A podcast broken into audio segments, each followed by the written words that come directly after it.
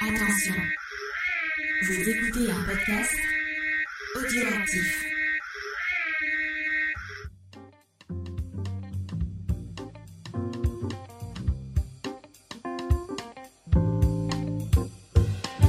Bonjour et bienvenue dans Manga Discovery, l'émission qui vous fait découvrir le monde paradisiaque, familial et bon enfant des mangas, où les enfants rêvent d'être adultes. Je suis Judas et je suis accompagné aujourd'hui de James. Ça, ça va James? Ça va, ça va très bien. Merci beaucoup. Alors, comment est-ce que tu te sens de, de laisser le, le flambeau de l'animation à d'autres? Euh, pas très à l'aise, mais euh, je, je, je prends sur moi. Allez, je te jure, ça va bien, ça va bien se passer. TKT bébé, c'est moi qui conduis. Je suis également avec Arnaud. Ça va Arnaud? Coucou. Ça va très Eh bien, bien. ça va très bien. Le, le travail m'attend demain. Euh, je dois donc essayer de, de finir cette émission pas trop fatigué. Bon voilà. Donc du coup, bah en vrai là, déjà que t'as passé du temps à lire euh, le manga pour aujourd'hui. Cette fois-ci. Non non non, dis pas ça, c'est très bien. Non, euh, c'était euh, avec Berserk c'était une exception. J'avais une semaine trop occupée. Mais quel plaisir Berserk c'était. On est aussi accompagné de l'eau. Ça va l'eau Salutations, ouais, ça va, ça va et toi? Ça va très très bien. J'ai vu que tu t'étais fait un peu mal, donc du coup on a euh, on a une émission plutôt light pour toi euh, aujourd'hui. Ah T'en fais pas, tout va, tout, va, tout va- tout va bien se passer. Oh, T'inquiète, je me suis juste niqué le pouce, c'est pas la fin du monde. Donc ça, euh, ça se remet bien? Ouais, ça va, ça a arrêté de saigner, donc c'est bon. Pardon. Donc maintenant, je vais lancer, avant de vous présenter euh, l'émission d'aujourd'hui, je vais lancer James qui va nous donner quelques petites nouvelles euh, de l'actualité du euh, James FA Universe. Ouais, mais surtout, me lance pas trop loin parce que je, veux rester près du micro. pour pouvoir vous dire euh, euh, donc euh, les nouveautés. Euh, enfin, les nouveautés, c'est pas vraiment des nouveautés. Sachez que euh, si vous aimez Superman, euh, euh, et je crois que ce sera le dernier, si je dis pas de bêtises, le dernier épisode de la saison de Geek en série est sorti. Et c'est sur Smallville, euh, donc euh, euh, Faye qui vous parle de Smallville, de son amour de Superman qu'elle découvre parce qu'elle aimait pas trop Superman avant. Je spoil, mais elle découvre, euh, elle découvre avec Smallville euh, que en fait Superman euh, c'est pas juste euh, un, un gros mec fort qui met son slip par dessus son pantalon, mais beaucoup plus que ça. Et en plus elle a la chance d'en parler avec Spades qui est un peu un expert du sujet parce qu'il est très très passionné de Superman. Euh, et euh, ils en ont parlé euh, tous les deux. Moi, j'avais rien de dire de très positif sur la série, donc j'ai préféré m'abstenir. hein, donc voilà. Donc c'est juste euh, Spade et Faye qui vous parlent de Smallville et de Clark Kent, tout ça, et de Machine. C'est Chloé Sullivan qui a fini gourou d'une secte avec des, des esclaves sexuels, tout ça, tout ça. Quoi? Pardon Tu sais, tu savais C'est pas dans, la... attends, c'est dans la série ou c'est euh, en vrai? Non, c'est en vrai. Ah ouais. C'est. Alison Mack qui est la, Ouais. qui est la- l'actrice de, de qui jouait Chloé dans la série. Mhm. Elle a fini, euh, elle était co-gourou d'une euh, d'une secte.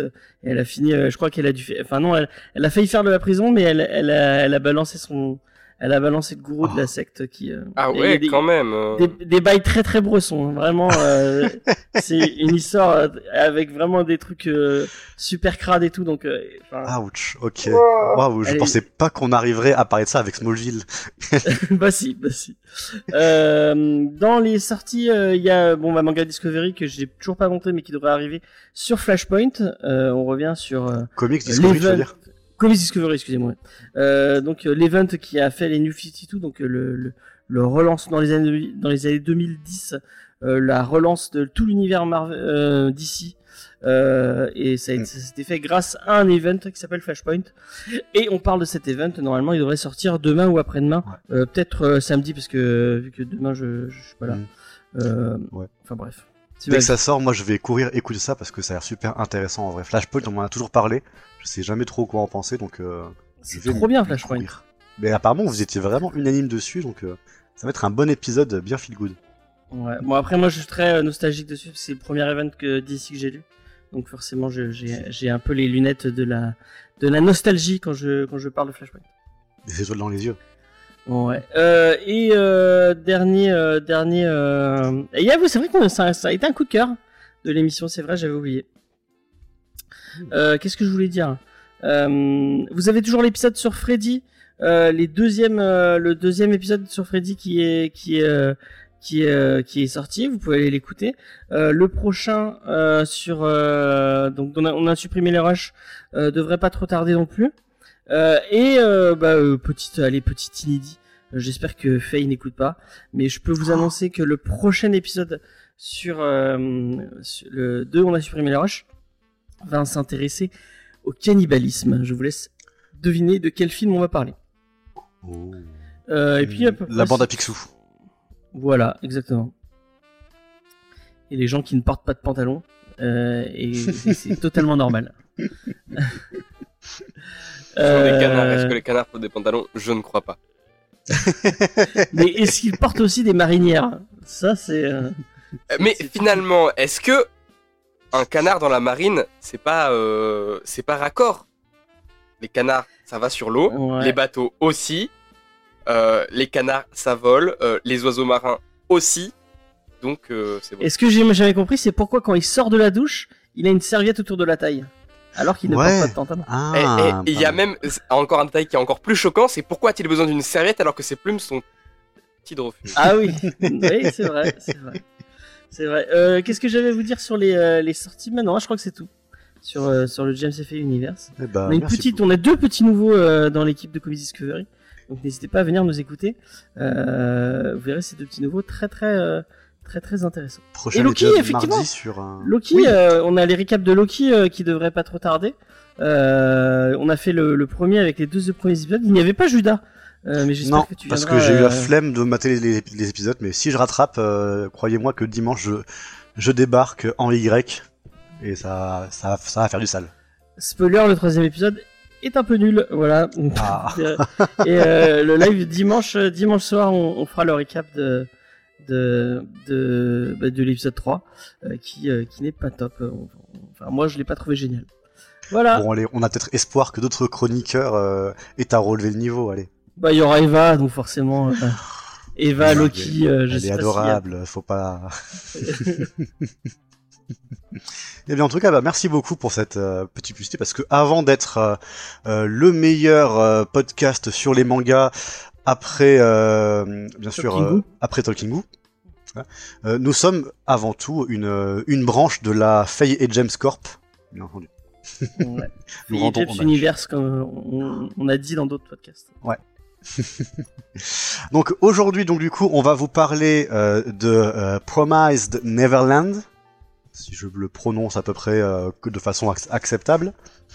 Mais avant ça, du coup, donc on va avoir euh, une série de, euh, de mini-reviews par chacun des chroniqueurs. On va avoir avant, avant de tout, tout ça un mini-débat dont dont on vous laissera découvrir le thème.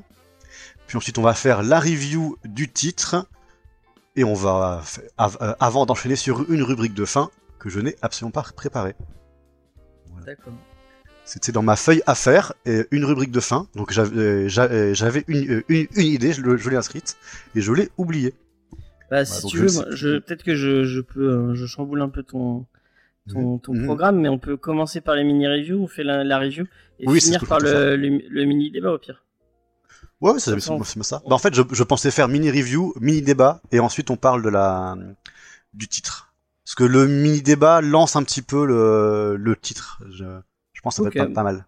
D'accord. On se fait ça. Donc euh, dans mon dans ma grande magnanitude, ça ne se dit absolument pas. Dans mon euh, moi maître du hasard, j'ai décidé que ce serait Arnaud qui allait commencer. Mais en vrai, on va peut-être faire avec les euh, les slides de James. Tu Bah, as préparé c'était- les slides? Oui, c'est prêt. Et c'était Arnaud en premier. Tu as On vraiment... est connecté, mon dieu. C'est beau tout ça. Donc tu vas nous parler de Animal Kingdom. Tout à fait. Euh, Animal Kingdom, euh, un manga écrit et dessiné par Makoto Raikou, euh, qui a été prépublié euh, par Kodansha dans le Besatsu Shonen Magazine à partir de septembre 2009 et qui existe en français, publié par Kiun, publié depuis janvier 2004, c'est-à-dire après la fin du manga. Ah. C'est euh, globalement, globalement, c'est l'histoire d'un d'un petit garçon euh, qui a été abandonné tel Moïse, euh, panier en osier sur la rivière, et qui a été recueilli par des tanuki. Oh. des tanuki qui vont l'élever et vont lui permettre de grandir dans la forêt. Cet enfant, c'est Tarosa, à ne pas du tout confondre avec Tarzan, ce n'est pas vrai, euh, ce n'est pas du tout fait exprès. Euh, il, y a, Chucky qui nous dit c'est Tarzan. il n'a pas duré très, très absolument pas une panthère comme meilleure amie, ce n'est pas Bagheera, absolument pas. Et Ça, non euh, tout à fait, tout à fait. Il est très ami avec une, strip, une streameuse montpelliéraine. Et, euh, et euh, on va suivre, euh, on va suivre Tarosa du coup, qui, euh, qui va se rendre compte qu'il a, un- qu'il a le pouvoir de parler le langage de tous les animaux de la forêt, animaux qui eux ne se comprennent pas entre eux. Mais lui, Tarosa, euh, les comprend tous. Hmm. Et en plus de ça, euh, il a la malédiction, si je puis dire, de, de pouvoir entendre les, les cris, les SOS, comme dirait Daniel Balavoine, euh, de tous les animaux à Je des kilomètres chanter. à la ronde. Ok. Ah oui, une sorte de Spider Sense du. euh, Tout à Animal. fait. Et, euh, et on va le, le voir grandir, euh, littéralement. hein, euh, donc, dans tous les 14 tomes, au début, c'était un, enfin, le premier tome, c'était un bébé à protéger. dans le tome 14, c'était un grand guerrier fort. On va le suivre avancer vers son rêve, qui est celui de ne plus voir les animaux s'entretuer pour devoir, bah, pour devoir se nourrir en fait. Son rêve, qui est euh, que les carnivores puissent euh, manger, euh, puissent arrêter de manger les herbivores, et que tout le monde vive en paix et en harmonie. Voilà. Et bien sûr, euh, bah, tout, euh, tout l'appareil étatique condamne la mairie de Lyon pour cette, pour cette- initiative. Euh, Pardon, vas-y. Non, non, tout à fait. C'est c'est un c'est un manga qui est qui est assez court. donc du coup, je l'ai dit, euh, 14 tomes et que j'ai lu il y a il y a très longtemps. Euh, j'ai décidé d'en parler parce que ça me faisait vachement euh, parce que les les motivations du de Tarosa me font vachement penser aux motivations de Emma euh, Mm. dans The Promised Neverland. Je me suis dit que c'était raccord. Et, euh, et en fait, euh, l'idée, euh, grosso modo, euh, pour spoiler les événements marquants euh, sans trop spoiler non plus, on va se rendre compte euh, qu'il n'est pas le seul être humain euh, sur, euh, dans, dans, dans ce monde, euh, que euh, les, les animaux de la jungle ont élevé Tarosa, mais euh, les euh, féroces prédateurs que sont les lions ont aussi, euh, ont aussi élevé une humaine qui s'appelle Riemu, euh, ainsi que d'autres euh, euh, d'autres humains qui vont arriver et vont semer le trouble. À savoir que ces humains sont des, descendants d'une ancienne civilisation qui ont découvert euh, une, une recette, qui ont, qui ont fabriqué une plante, euh, une céréale, euh, qui peut être, euh, qui peut être, qui peut être cultivée assez facilement et qui pourrait permettre d'être mangée à la fois par les carnivores, les herbivores et tous les autres. C'est un monde où c'est les animaux qui élèvent des humains pour faire des combats. de- C'est un peu ça. Euh, c'est un peu ça. Les seuls, c'est c'est un shonen euh, où il y a où qui est mi baston, mi discussion, on va dire. Euh, au début, il y a beaucoup de combats parce que euh, parce que il faut l'objectif jusqu'au tome 3 ou 4, c'est de protéger Tarosa, qui est un bébé en fait Ah, ouais. ou un petit enfant.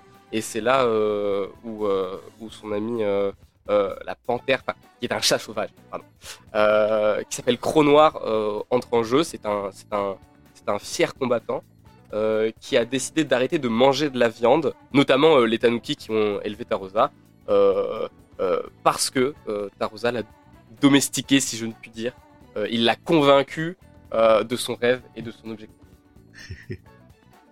Humain attaque coup de pied, nous dit. Ensuite, à partir du moment où on va, euh, où on va rencontrer les autres, euh, les autres humains, ça va être beaucoup, euh, beaucoup de parlotte, euh, jusqu'à ce qu'on rencontre un autre humain qui s'appelle Ju et qui lui euh, combat, euh, qui lui est, un, est un grand gaillard tout fin, qui, est tellement fort qu'il arrive à, à, tuer des ordres, des ordres d'animaux carnivores à lui tout seul.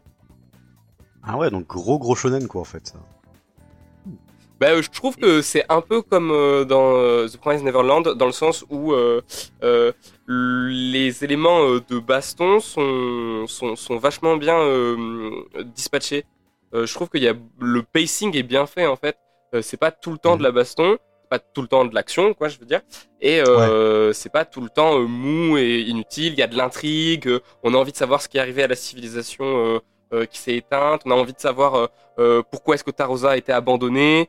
On a envie de savoir est-ce que ça va être possible de pouvoir de pouvoir de pouvoir de pouvoir faire vivre en harmonie les carnivores et les herbivores. Parce que ce qu'il faut savoir, c'est que à partir du tome 5 ou 6, je crois, Tarosa va réussir à faire pousser cette plante, cette, enfin cette céréale, qui peut nourrir et les carnivores et les herbivores. Sauf que euh, un- plusieurs groupes de carnivores vont quand même être réfractaires à cette idée, se dire ah oui mais euh, nous on peut on peut manger ça mais on n'a pas envie, nous on veut manger de la viande, Ouais, ouais, ouais. on veut chasser. Et, euh, et et voilà, c'est en ça que ça m'a beaucoup fait aussi penser à Surprise Neverland. Spoiler, tu regardes Beastar et tu vois que c'est pas possible. Oh là là. On ne parlera pas de Beastars ici. C'est Non un parce qu'on a une émission fâche. prévue à ce sujet. Effectivement. J'espère qu'il y aura Judas. Oh, mais je, je sais que je vais être là et ça va être un très mauvais moment que je vais passer, un très mauvais moment.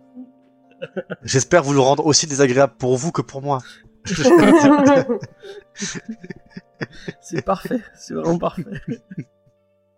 Malheureusement, dans ma lecture, j'ai, je me suis arrêté au tome 9 euh, pour une raison très très très simple. C'est qu'à chaque fois que j'allais euh, chez mon libraire, euh, je me Mm. rappelais plus quel, quel est le dernier tome que j'ai acheté. Du coup, j'étais en mode Ah. ah si je rachète le dernier tome, ça va me faire chier en deux Bah fois. oui. Donc euh, je le prenais pas. Et à chaque fois, je me disais c'est pas grave, je vais regarder dans ma bibliothèque. Et à chaque fois, tu oublies. et à chaque fois, j'oublie. Exactement. Et voilà. Bah, euh, a C'est bien mieux de nos jours avec nos petits téléphones où on peut se mettre, se mettre des notes et tout, hein, mais à l'époque, vous compreniez, c'était pas mieux avant. Vous pouvez pas écrire sur un bout de papier. Non, Non, non, non, vérifier dans ma bibliothèque à quel, euh, quel- quel était le tome. Ça m'a fait pareil à un moment avec Radiant, où j'étais pas sûr du Ah, dernier oui. tome que j'avais. Euh, Sauf qu'en fait, euh, comme j'avais acheté le dernier tome plus ou moins récemment, hein, comme les tomes sortent pas euh, tous les mois, hein, euh, mon libraire a, a pu retrouver la commande que j'avais passée de mon tome, donc c'était facile.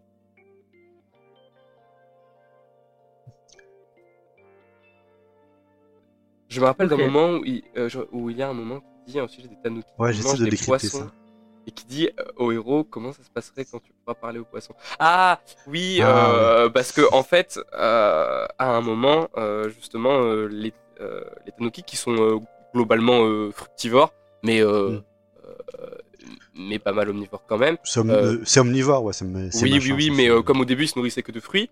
Oui, oui. Euh, au début, tout allait bien, et puis un jour, euh, justement, euh, euh, Tarosa s'est mis à entendre les poissons crier euh, quand Ah, les les pêchaient, et c'était moins ouf d'un coup. De suite. En mode Ah oui. non, moi, Ah, me mange je- pas. Ah, j'avais pas compris les choses comme ça. Ah, en fait, comme c'est les horrible. Ah, Ah oui, ouais, oui, non, bien sûr. atroce. Et surtout, il peut entendre les cris de, de souffrance des animaux à des kilomètres. Ah, je Hmm. je m'étais dit les, tri- les cris sous c'est juste ah bah il, il peut intervenir quand il y a quelqu'un qui se fait. euh, Non, non, non, non, C'est c'est ah blessé non, ou quoi, mais non, non, pas. Voilà, c'est ça. C'est pas la patte patrouille là, c'est euh, Ah, c'est le level au-dessus. Ah. J'avais pas capté. Effectivement, c'est euh, ouais, effectivement c'est pas cool. Voilà. euh. pas trop. ouf. Moi j'étais là oh malédiction, malédiction. Oh ça va quoi. C'est pas. Ah non, en fait non. ouais, c'est plus- C'est plus chaud que. Et- Et les insectes aussi? Euh, non, pas les insectes. Non, c'est pas des animaux, ça, voilà. Et puis bon, Ça a pas d'âme ça On les va- insectes. on va vite passer à autre chose avant que quelqu'un ne nous sorte le cri de la carotte. Mais d'ailleurs, ça, pas là pour être dans des- ça, ça a été Oui. un, un- un questionnement. Euh, à un moment, euh, il y a, il y a, il y a Tarosa qui regarde un papillon et qui se dit mais qu'est-ce que ce sera quand euh, même les papillons euh, euh, me parleront et que ah. Que- En quelle fait, euh, souffrance je vais devoir euh, partager, tu vois. En fait, euh, Tarosa, c'est euh, c'est un mec euh, un peu concon qui qui commence à euh, à débattre de véganisme sur Twitter. Oh mon Voilà, dieu, quel ma- enfer Maintenant, c'est les animaux. Après, ce sera quoi? Les carottes? Et puis quoi Après, les insectes? Sauf que lui, ça lui arrive vraiment, c'est très triste. Il y a même un moment où il se demande si les plantes vont pas finir par lui parler. je- Euh, mais ça n'a jamais arrivé. Parce qu'on rappelle que les plantes n'ont pas d'âme. C'est prouvé scientifiquement, apparemment. Apparemment. Si c'est écrit dans un manga, c'est que c'est vrai. hein. Le cri des carottes. Ok, c'est qui là, en- en- ensuite dans les mini reviews, James? Alors on va faire défiler. Off. Et bah c'est euh, c'est l'eau. Ok. Alors moi, je vous parle de Jungle Juice, donc euh, qui est euh, un webtoon pour changer euh, de Hyungum et Judah, qui est euh, qui parle donc euh, d'un étudiant en Corée du Sud. Pour changer encore une fois. Est-ce que ça Euh, parle de quelqu'un qui fait des euh, qui fait des smoothies? Parce que ça fait très long. Alors j'avoue, Ah, c'est un sacré nom de cocktail, hein. Mais euh, du cocktail comme ça, ça a l'air un peu dégueulasse. Parce qu'en Ah. fait, le Jungle Juice, c'est le nom d'un insecticide dans cet univers. Ah d'accord. Voilà, donc ça donne pas forcément très envie de le boire. Après, euh, pas de king shame, hein. Ouais, mais justement, le Jungle Juice, c'est un insecticide euh, qui est un petit peu euh, le MacGuffin ou je sais pas trop, mais c'est l'élément déclencheur du scénar, dans le sens où euh, c'est c'est donc du spray insecticide qui a été mis sur le marché à un moment, et il y a des gens qui en ont utilisé à un moment, dont le héros. Et le héros, il en a utilisé sur une libellule, et puis il s'est retrouvé avec des ailes de libellule. Ah, et pourquoi c'est un problème? Euh, pourquoi c'est un problème? Parce que du coup, il ressemble plus vraiment à un humain. Et que du coup, c'est très gênant, entre autres dans les vestiaires, euh, entre autres pour pécho, etc. Et, euh, et du coup, il se dit merde, je suis un monstre, oulala, que c'est horrible. Et puis en fait, il rencontre d'autres personnes comme lui. Enfin, pas forcément des libellules, hein, c'est d'autres choses. Mais c'est que des gens qui ont utilisé du jungle juice sur des insectes et qui se sont transformés en mi-humains, mi-insectes qu'ils ont pulvérisés. Et C'est euh, vrai que Lena nous, euh, que, euh, que Chucky euh, nous, euh, nous dit que c'est euh, un préquel à Terraform Mars. À peu près, ouais, dans l'idée. et, euh, et du coup, euh, voilà, il découvre brutalement qu'il y en a d'autres comme lui parce qu'il se fait agresser par une menthe religieuse, qui est un humain, hein, c'est pas En juste... effet, oui, euh, c'est pas vraiment voilà. ce que je, enfin, tu t'attends pas à ce que la caméra de ton quartier soit tout d'un coup euh, mangeuse d'hommes, c'est vrai. Exactement. Et il se fait sauver in extremis euh, de, de, de ça. Et en fait, il s'avère qu'il rencontre d'autres personnes qui lui disent Mais en fait, il y a un endroit qui est en sécurité pour les gens comme nous, et où on fait de la recherche sur, euh, sur le Jungle Juice. Donc euh, viens avec nous, et puis euh, on peut peut-être te rendre de nouveau humain. Et du coup, bah, il les rejoint. Voilà. C'est quoi à peu près euh, le ton du coup? C'est plutôt euh, Hmm. ultra mature, un peu edgy ou c'est euh, un peu plus léger, sho- euh, shonen? Euh, alors, ça fait un petit peu euh, léger shonen au niveau ambiance.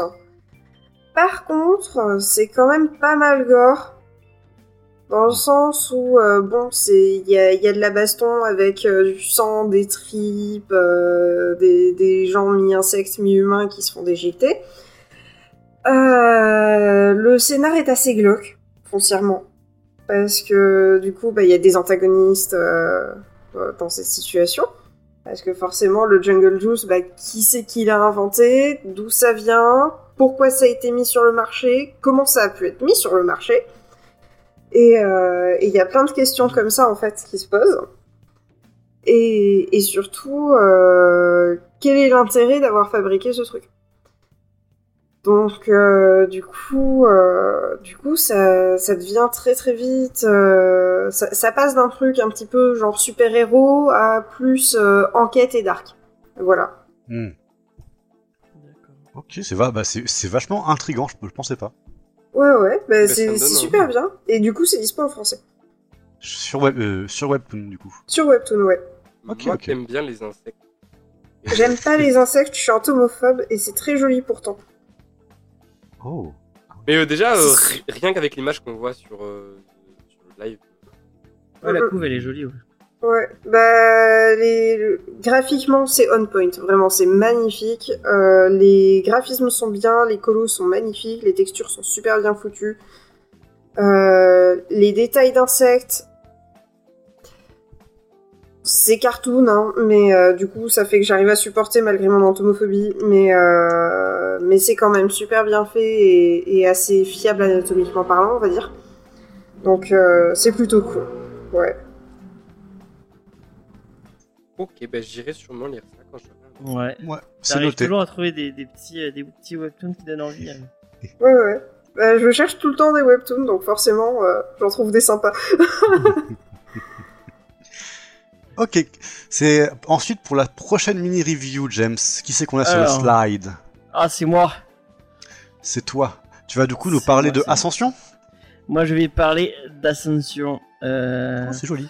Je spoil parce que j'en avais. Enfin, je spoil pas, je triche un peu parce que j'en ai déjà parlé dans le manga Discovery, dans le Comics Discovery, dans une euh, dans une reco. Mais euh, Oui, bah, c'est pas le même format, hein. c'est- pas le même format, puis je fais ce que je veux. Si vous êtes pas content, c'est pareil. Euh, Voilà, même quand tu présentes pas, il faut toujours que tu, il faut toujours que tu le cales pour oui, un peu oui, tri- voilà. pour un peu trigger fail, c'est important. Ouais, voilà, exactement. Euh, alors moi, euh, j'aime beaucoup, euh, j'aime beaucoup, euh, vous l'aurez compris, les, les mangas de sport. Oui.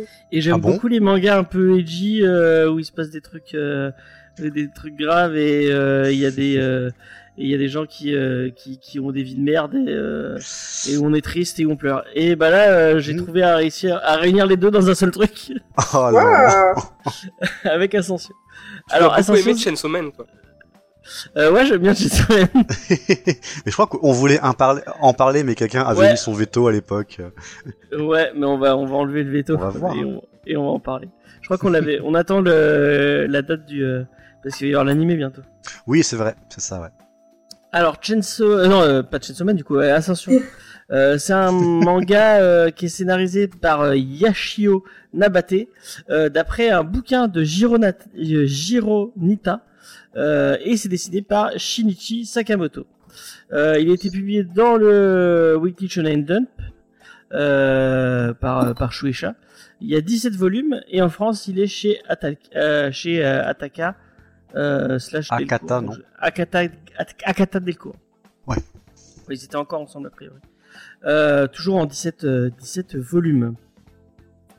Alors de quoi ça parle Ascension Eh ben ça vous parler euh, d'escalade et euh, plus plus largement d'alpinisme.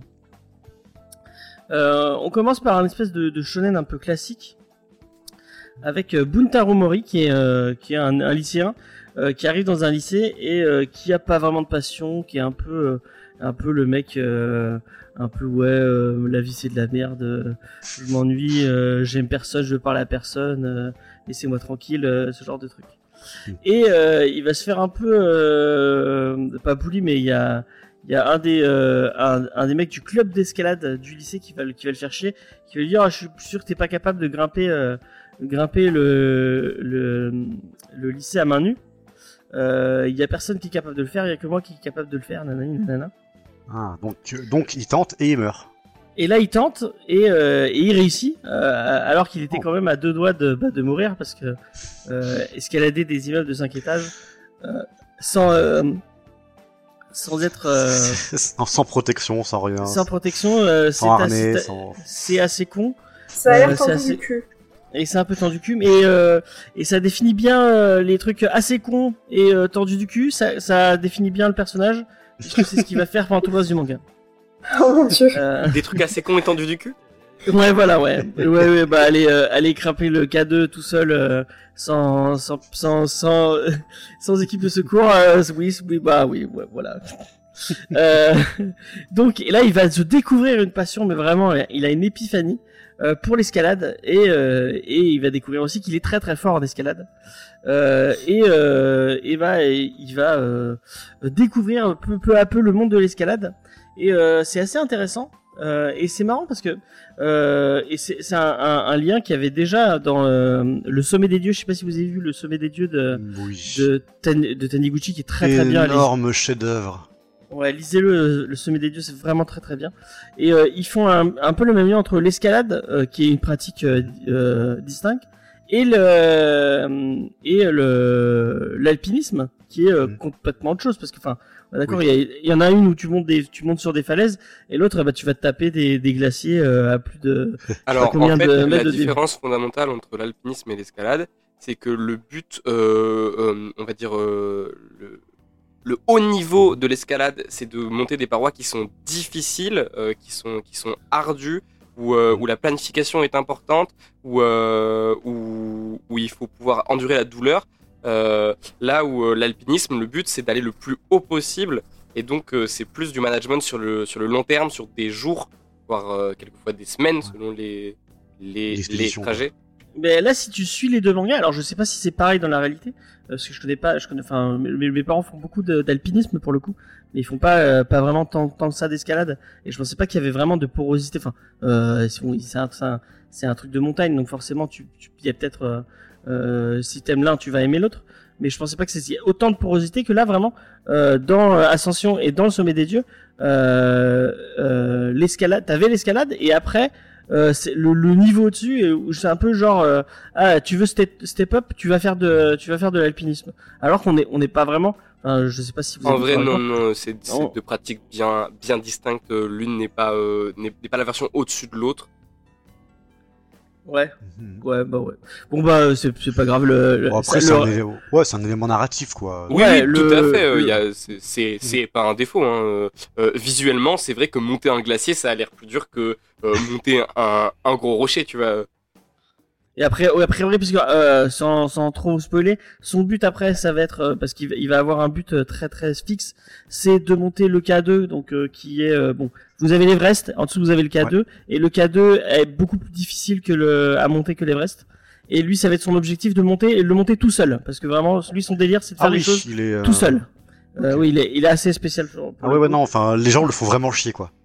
Oui, oui, ouais, ouais, ouais. Mais il y a, il y a- en fait, il y a tout un délire sur ça, sur le fait que bah il y a, y a que dans ces moments-là qu'il se retrouve lui-même, qu'il se sent euh, euh, lui-même. Il y a vraiment tout un, un, c'est, c'est, c'est, c'est ce qui est vraiment cool dans Ascension, c'est que c'est vraiment tout un, un- une philosophie de l'alpinisme et du euh, et du du du et de bah du coup de, de Buntaro euh, ou Buntaro, je sais plus, Buntaro, Mhm. euh, qui euh, lui- qui vraiment euh, est quelqu'un d'assez asocial et assez euh, et assez enfin il se sent pas euh, euh, enfin il, se- sent pas à l'aise avec les gens. Et il y a que quand il marche et que quand il euh, il est sur sur des sommets très hauts qu'il se sent lui-même et qu'il qu'il a l'impression de faire partie du monde. Et et il y a vraiment toute une enfin c'est vraiment super intéressant sur ça. Je trouve que bon je je je connais le sujet que vraiment euh, par euh, euh, parce que mes parents m'en ont parlé, m'en ont parlé, et, euh, encore ils, ils font ça vraiment en tant qu'amateurs. euh, mais il y a tout un truc sur l'alpinisme qui est vraiment intéressant. Si le, sujet vous intéresse un tout petit peu, vous allez vous allez apprendre plein de choses, notamment sur le sur le Népal, tout ça.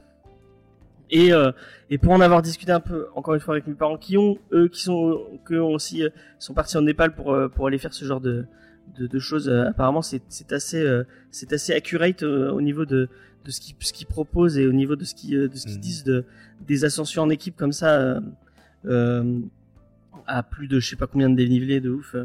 Et euh, c'est euh, c'est c'est c'est vraiment intéressant. Euh, Il y a il- je trouve que il y a vraiment un côté philosophique et, et psychologique autour du personnage qui est assez cool. Euh, J'ai un peu du mal à le, à le définir avec des mots, mais euh, je vous le conseille euh, très fortement. Autant le sommet des dieux, on est, on est un peu plus dans un côté un peu plus contemplatif, un peu plus. Ouais. c'est c'est un peu plus. Comment dire On est un peu plus adulte. Là, il y a quand même un côté, un petit côté shonen qui, est, intéressant Mhm. avec un peu plus de, de, de péripéties et un peu plus de, de on, on sent que le- il en met, il en fait un peu des tonnes des fois pour, euh, pour rajouter un peu de drama quoi. Mais c'est assez cool. Euh, pour le coup, il y a 17 volumes. Je crois que je l'ai lu en un week-end. Euh, vraiment, ça m'a happé. Et euh, bah, je vous le conseille vraiment. Les dessins sont très très très beaux. Je, je pensais jamais dire que je verrais mieux que, que Taniguchi en, en tant que dessin de montagne parce que En vraiment les les les les les Ouais. euh, les euh, merde les euh, les paysages de Taniguchi euh, et surtout euh, tout ce qui est euh, de l'Everest et de et euh, les paysages népalais c'est enfin c'est à couper le souffle on dirait des photos et euh, bah là c'est presque pareil hein, vraiment euh, il y a des il y a des paysages vraiment euh, géniaux et à- c'est à- c'est vraiment à couper le souffle donc euh, si vous avez l'occasion je vous conseille fortement Ascension Ok, Voilà. bah, tu m'as hype en, en tout cas. Grave. Ça a l'air cool. Par contre, il y a un euh, trigger, il y a des, enfin, si vous aimez pas, genre, euh, euh, il y a beaucoup de morts, il y a beaucoup de, il y a beaucoup Ah. de, genre, des mecs qui perdent des pieds, ce genre de choses. Oui, elle- Ah oui, parce que évidemment, c'est c'est le manga que t'aimes, quoi. non mais je veux dire, l'alpinisme, c'est pas, c'est, on pourrait croire que c'est un truc euh, chill et tout. Euh, non, pas du tout. Enfin, tu- le froid et, et les et les et ce, ce genre Mm. d'environnement, c'est vraiment euh, à, à- c'est vraiment euh, pas facile. Donc euh, vous allez euh, vous allez y voir des trucs. euh, Enfin, si vous aimez pas euh, ce genre de trucs, euh, euh, enfin, ne le lisez pas. Chercheur de trauma. Ouais, il y a bah y a un petit un petit côté il y a un petit côté ça ouais. Ok. Bon bah du coup la dernière slide, ça va être pour moi? Effectivement. Allez. Alors bah je, je vais vous parler moi de Tetsu et Doberman qui est euh, publié chez Doki Doki pour euh, 7,50€. Donc il y a le premier tome qui est sorti et il va y en, avoir trois au final car c'est une série qui est terminée. Donc, vous connaissez sans doute le conte populaire du chat botté. Celui où le fils d'un meunier ne reçoit pour seul héritage qu'un vieux chat doué de parole. Loin d'être une malédiction, l'aide du matou va pousser le jeune homme sur le chemin de la réussite sociale, grâce à la ruse et à, l'art du paraître. Jusqu'à ce que l'héritier sans le sou n'épouse une princesse et puisse profiter de tous ses privilèges. C'est à peu près l'histoire du, euh, euh, manga dont je viens vous parler aujourd'hui, à la différence près euh, qu'ici, point de félin, mais un Doberman tout en croc et en costard. Tetsu, c'est un jeune adolescent qui a jamais connu ses parents, et qui se démène pour rapporter de l'argent à l'orphelinat dans lequel il a grandi et qui est menacé d'ex- d'expulsion par un propriétaire véreux. Dans son monde, les plus grands héros ne sont pas des soldats ou des justiciers en slip, mais bien des chasseurs. Ce sont des êtres humains exceptionnels qui font équipe avec des limiers, des chiens anthropomorphes, dotés de super pouvoirs canins et capables de les partager avec leur maître. Euh, le plus grand limiers de cet univers, c'est leur All Might à eux, il s'appelle Big One Kuragan. Euh, euh, Kurogan, excusez-moi. Euh, qui est du coup accompagné de son, de son limier Doberman. Et il s'avère que, on apprend très vite que notre jeune Tetsu est le petit-fils caché de Big One. Mhm. Et il va recevoir en héritage Doberman, le limier de légende, bien décidé à faire de lui un chasseur méritant et doué. Tetsu et- et Doberman, ça a, ça a- ça a été prépublié dans le magazine euh, bimensuel Young Gun Gun de Square Enix, euh, qui a publié des titres dont on a pu parler la semaine dernière, enfin il y a deux, il y a deux semaines, comme Hubelblatt et Ziam Peddler. On ne le Et répétera Full jamais Metal assez. Alchemist. Ah Oui, c'est N'oublions pas c'est eux notre aussi. déconvenu quand nous avons Ah, bien. Oui, c'est ça. Ne, euh, rappelons toujours que Hubbleblatt, c'est de la merde. Pour le dire euh, poliment. Absolument pas. C'est l'œuvre de Ono Tsutomu, un artiste japonais dont, euh, dont son Twitter m'a appris qu'il est grand fan de séries de mecha et de Spider-Man Into the, Into the Spider-Verse. Depuis de que c'est sorti, deux bonnes choses, mais, de- mais depuis que c'est sorti, il y a que des fanarts de ça. C'est fantastique. mais c'est pas étonnant parce que euh, Onu euh, il travaille régulièrement dans l'animation. Il a été directeur de l'animation sur des, sur des épisodes de euh, Onomaru Sumo, qui est un, un animé de sumo. The Royal Tutor, qui est une sorte de euh, de euh, de yaoi un peu euh, light, euh, voilà. The, The Prince of Smile, ainsi que sur un animé etchi incestueux qui s'appelle My Sister, My Writer. Et sachez que si le moindre d'entre vous s'exclame Ah, je connais ça, j'ai regardé, je demande à James de le permaban instant, par principe. Parce que j'ai regardé le pitch et j'ai fait genre. Ouf, ouf, ouf, ouf. Voilà. On a C'est dit qu'on le- jugeait pas les kinks. Ah, celui-là, si, quand même. Si, si, la, la pédophilie et l'inceste, si, quand même. Il y a bien des gens qui ont regardé Valkyrie Drive. Je connais pas. Mais c'est bien. C'est ironique Continue à ou pas ne pas connaître. Ok. Ah, mais j'ai cru que tu disais. Non, mais c'est bien Valkyrie Drive, du coup. Non, non, non, Ah. non, non, non. Euh, pour te faire le plot, c'est euh, grosso modo. Euh, Parce qu'on a des- vraiment envie d'avoir le plot. Vite fait comme Moi, ça, je suis curieux. jamais vous n'irez voir. Euh. C'est des filles qui transforment d'autres filles en armes en les faisant jouir. Voilà. Ok, Hey, d'accord, on passe à autre chose. Alors, et, euh, laisse-moi deviner, ce n'est, ce n'est pas lesbien? C'est- Bah si, totalement. Du coup. Bon, du coup, ça va. C'est mes règles, voilà. Mes, euh, mes, mes, mes règles sont à modulation variable. en mode euh, ah ça va. Euh, des fois ça va, des fois ça va pas. Ah, ok. Moi, il y a un animé qui me tente bien, mais j'ai peur que ça soit vraiment trop bizarre, où c'est des petites filles, mais qui en fait sont des compagnies ferroviaires. Elles sont Oui, des compagnies ferroviaires. oui, c'est des, les petites filles sont des compagnies ferroviaires, apparemment. Enfin, de quoi marier ma passion des, euh, des, trains et, ma, et, mon, et mon amour des petites filles Non Non C'est pas ce qui se passe. Petite question, SNCF, elle est toujours en retard? Ah, je sais pas. Je sais Ça pas. sais drôle. pas. Donc voilà, donc euh, euh, en, man- euh, en mangaka, c'est un dessinateur de, euh, de séries courtes de moins de 3 tomes, dont cependant aucune encore n'a- euh, n'avait été traduite en français et distribuée dans le beau pays de Little Kevin. Oh putain. Voilà, merci. Je- Ah. Euh, le contexte dans lequel j'ai lu Tetsu et Doberman est celui d'un ser- d'un service presse que nous avons euh, reçu à Manga Discovery Corp, une filiale bien sûr du Feuille euh, et James Univers. Je l'ai choisi uniquement, et je vais être honnête, parce que ça avait l'air moins pire que la balade de Ran. qu'on a chroniqué du coup il y a deux semaines. Autant dire que je m'attendais pas à lire quelque, euh, enfin, que je m'attendais à lire quelque chose de franchement pas terrible. Eh bien, laissez-moi vous dire que j'étais très agréablement surpris. Le dessin est très très beau. Alors, ri- rien rien d'é- d'étonnant quand on se penche sur le CV du mangaka, mais quand même, euh, je m'y- attendais pas forcément. C'est ultra propre, le découpage est dynamique, il y a plein de petites idées pour segmenter euh, les actions et pour agencer les cases de façon un peu am- amusante. Parfois, ça se laisse aller à du convenu, mais c'est toujours très beau, avec euh, qui est assez dans la tendance actuelle du très shonen, mais c'est très agréable à regarder. L'histoire en elle-même, elle se déroule comme un shonen des plus classiques, avec les poncifs qu'on aime ou qu'on déteste, surtout les personnages féminins, hein, on va pas se le cacher, c'est quand même le parent pauvre du shonen. hein.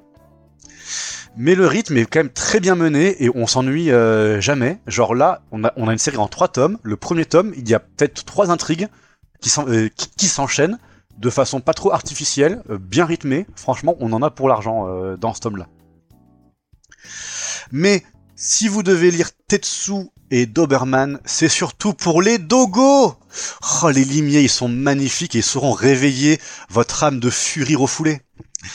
Si en plus vous aimez les costards, les gilets et les boutons de manchette, ah, foncez Ce sont des personnages d'une classe inégalée qui sont un vrai plaisir à découvrir. Voilà, vraiment en fait, bah, vu que chaque chasseur est accompagné de son limier, on a plein de races de chiens, plein de designs de, de, de chiens anthropomorphes avec du coup des têtes trop mignonnes. Oui, euh, alors Chucky qui vient de nous faire son coming out euh, Fury en direct, euh, je vais pas faire de commentaires, mais merci beaucoup, j'apprécie ton, euh, ton soutien. Sur le fond de l'histoire en elle-même, ça trahit quelque peu le conte du chaboté dont elle, dont elle, dont elle s'inspire. Euh, parce que, et c'est et c'est une inspiration euh, assumée, hein, c'est marqué euh, sur la couverture, même si c'est pas trop lisible. Dans le chaboté, euh, alors, en fait voilà, parce que le chat à bottes et le chien à cravate symbolisent tous les deux le seul héritage bénéfique que l'on peut moralement recevoir. Seulement, dans le conte de Perrault, il s'agit de l'éducation et de l'int- à l'intelligence, la ruse et l'étiquette. Alors que dans le manga de Ono Tsu- euh, Tsutomu, il s'agit du grand pouvoir de la patate de forain. Voilà, je vous laisse vous-même tirer la morale de cette, de cette histoire. Moi, je pense Ah que bah, c'est légal euh, la morale, c'est que quand tu tapes fort, pas besoin d'être intelligent. Ouais, ouais, non, ouais, je suis d'accord. Être En somme, de moi, mafia, ça ramène des thunes? Ouais. Euh... Alors, parce, parce que tu, tu, tu as dit, désolé, j'ai pas compris. Ah, Je disais, la morale de l'histoire, c'est euh, être, euh, être parrain de mafia, ça rapporte des thunes? Bah ouais, exactement. Bah voilà, c'est ça. Non, voilà, tu, tu tapes des Excellente mecs, morale. tu voles leurs thunes, puis tu ramènes leur tête pour le contrat, et tu, et, et tu gagnes des thunes. C'est bien, hein C'est nickel. En somme, moi, si vous aimez My Hero Aca- Aca- Academia et les chiens, je vous conseille à 100% Tetsu et Doberman, vous y trouverez votre cam. Pour les autres, du coup, c'est une série terminée en trois tomes, dont la suite va, va bientôt paraître. Donc, si vous êtes intrigué, euh, sa- sachez que ça, vous, ca- que ça vous coûtera pas beaucoup d'argent.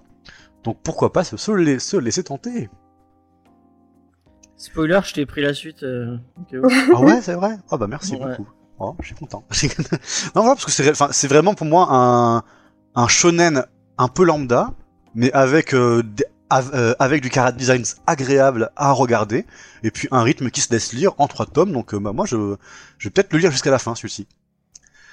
Voilà, voilà. Ce qui conclut du coup nos, mini, euh, nos mini reviews. Et on va pouvoir passer au mini débat du jour, que j'ai formulé ainsi sur, suggestion de notre archimestre James. Scénariser un manga de A à Z ou scénariser au fur et à mesure de la publication. Deux méthodes qui se valent. Point d'interrogation. Est-ce que tu veux mettre un peu de contexte euh, sur, sur le lien du coup avec euh, The Promised Never, euh, Ne- euh, Neverland, James? Ouais, j'essaie de trouver le, le, le, le- Bon, on va laisser sur, euh, l'interview parce que j'ai pas fait de slide euh, qui, fait. Et en plus, il y, a des- il y a des petits muglins donc euh, c'est. Oh, ils sont mignons, oui. Et puis bon, c'est euh, c'est ce Ivan Rowe, quoi, c'est notre ami. Voilà, exactement. Notre ami, on, on, on voit des coups avec lui tous les jours. Euh, Comment s'inventer une vie euh, en. euh, en spoiler, on a failli. J'ai failli boire un coup avec lui parce qu'il m'avait donné rendez-vous. Un, un jour, Ah. un jour où il était sur Montpellier et il nous avait, il nous a, il nous a posé un lapin avec avec Mathieu et un pote. On l'avait attendu toute la soirée. Il n'est jamais arrivé. Ah, Voilà. là là. La trahison. Trahison. Disgrâce. Ouais, mais L'esprit du mais- mal est marqué sur sa face. C'est ça. Mais c'est euh, c'est un peu c'est un peu votre Griffith, quoi. Vous lui pardonnez tout. Exactement. Exactement. Puisque on avait dans le dernier podcast, euh, nous avons conclu que Griffiths en fait il était gentil et que tout ce qu'il Oui. avait fait c'était juste parce qu'il avait un peu d'ambition. Faut Voilà. lui faut lui pardonner Euh, le pauvre. euh.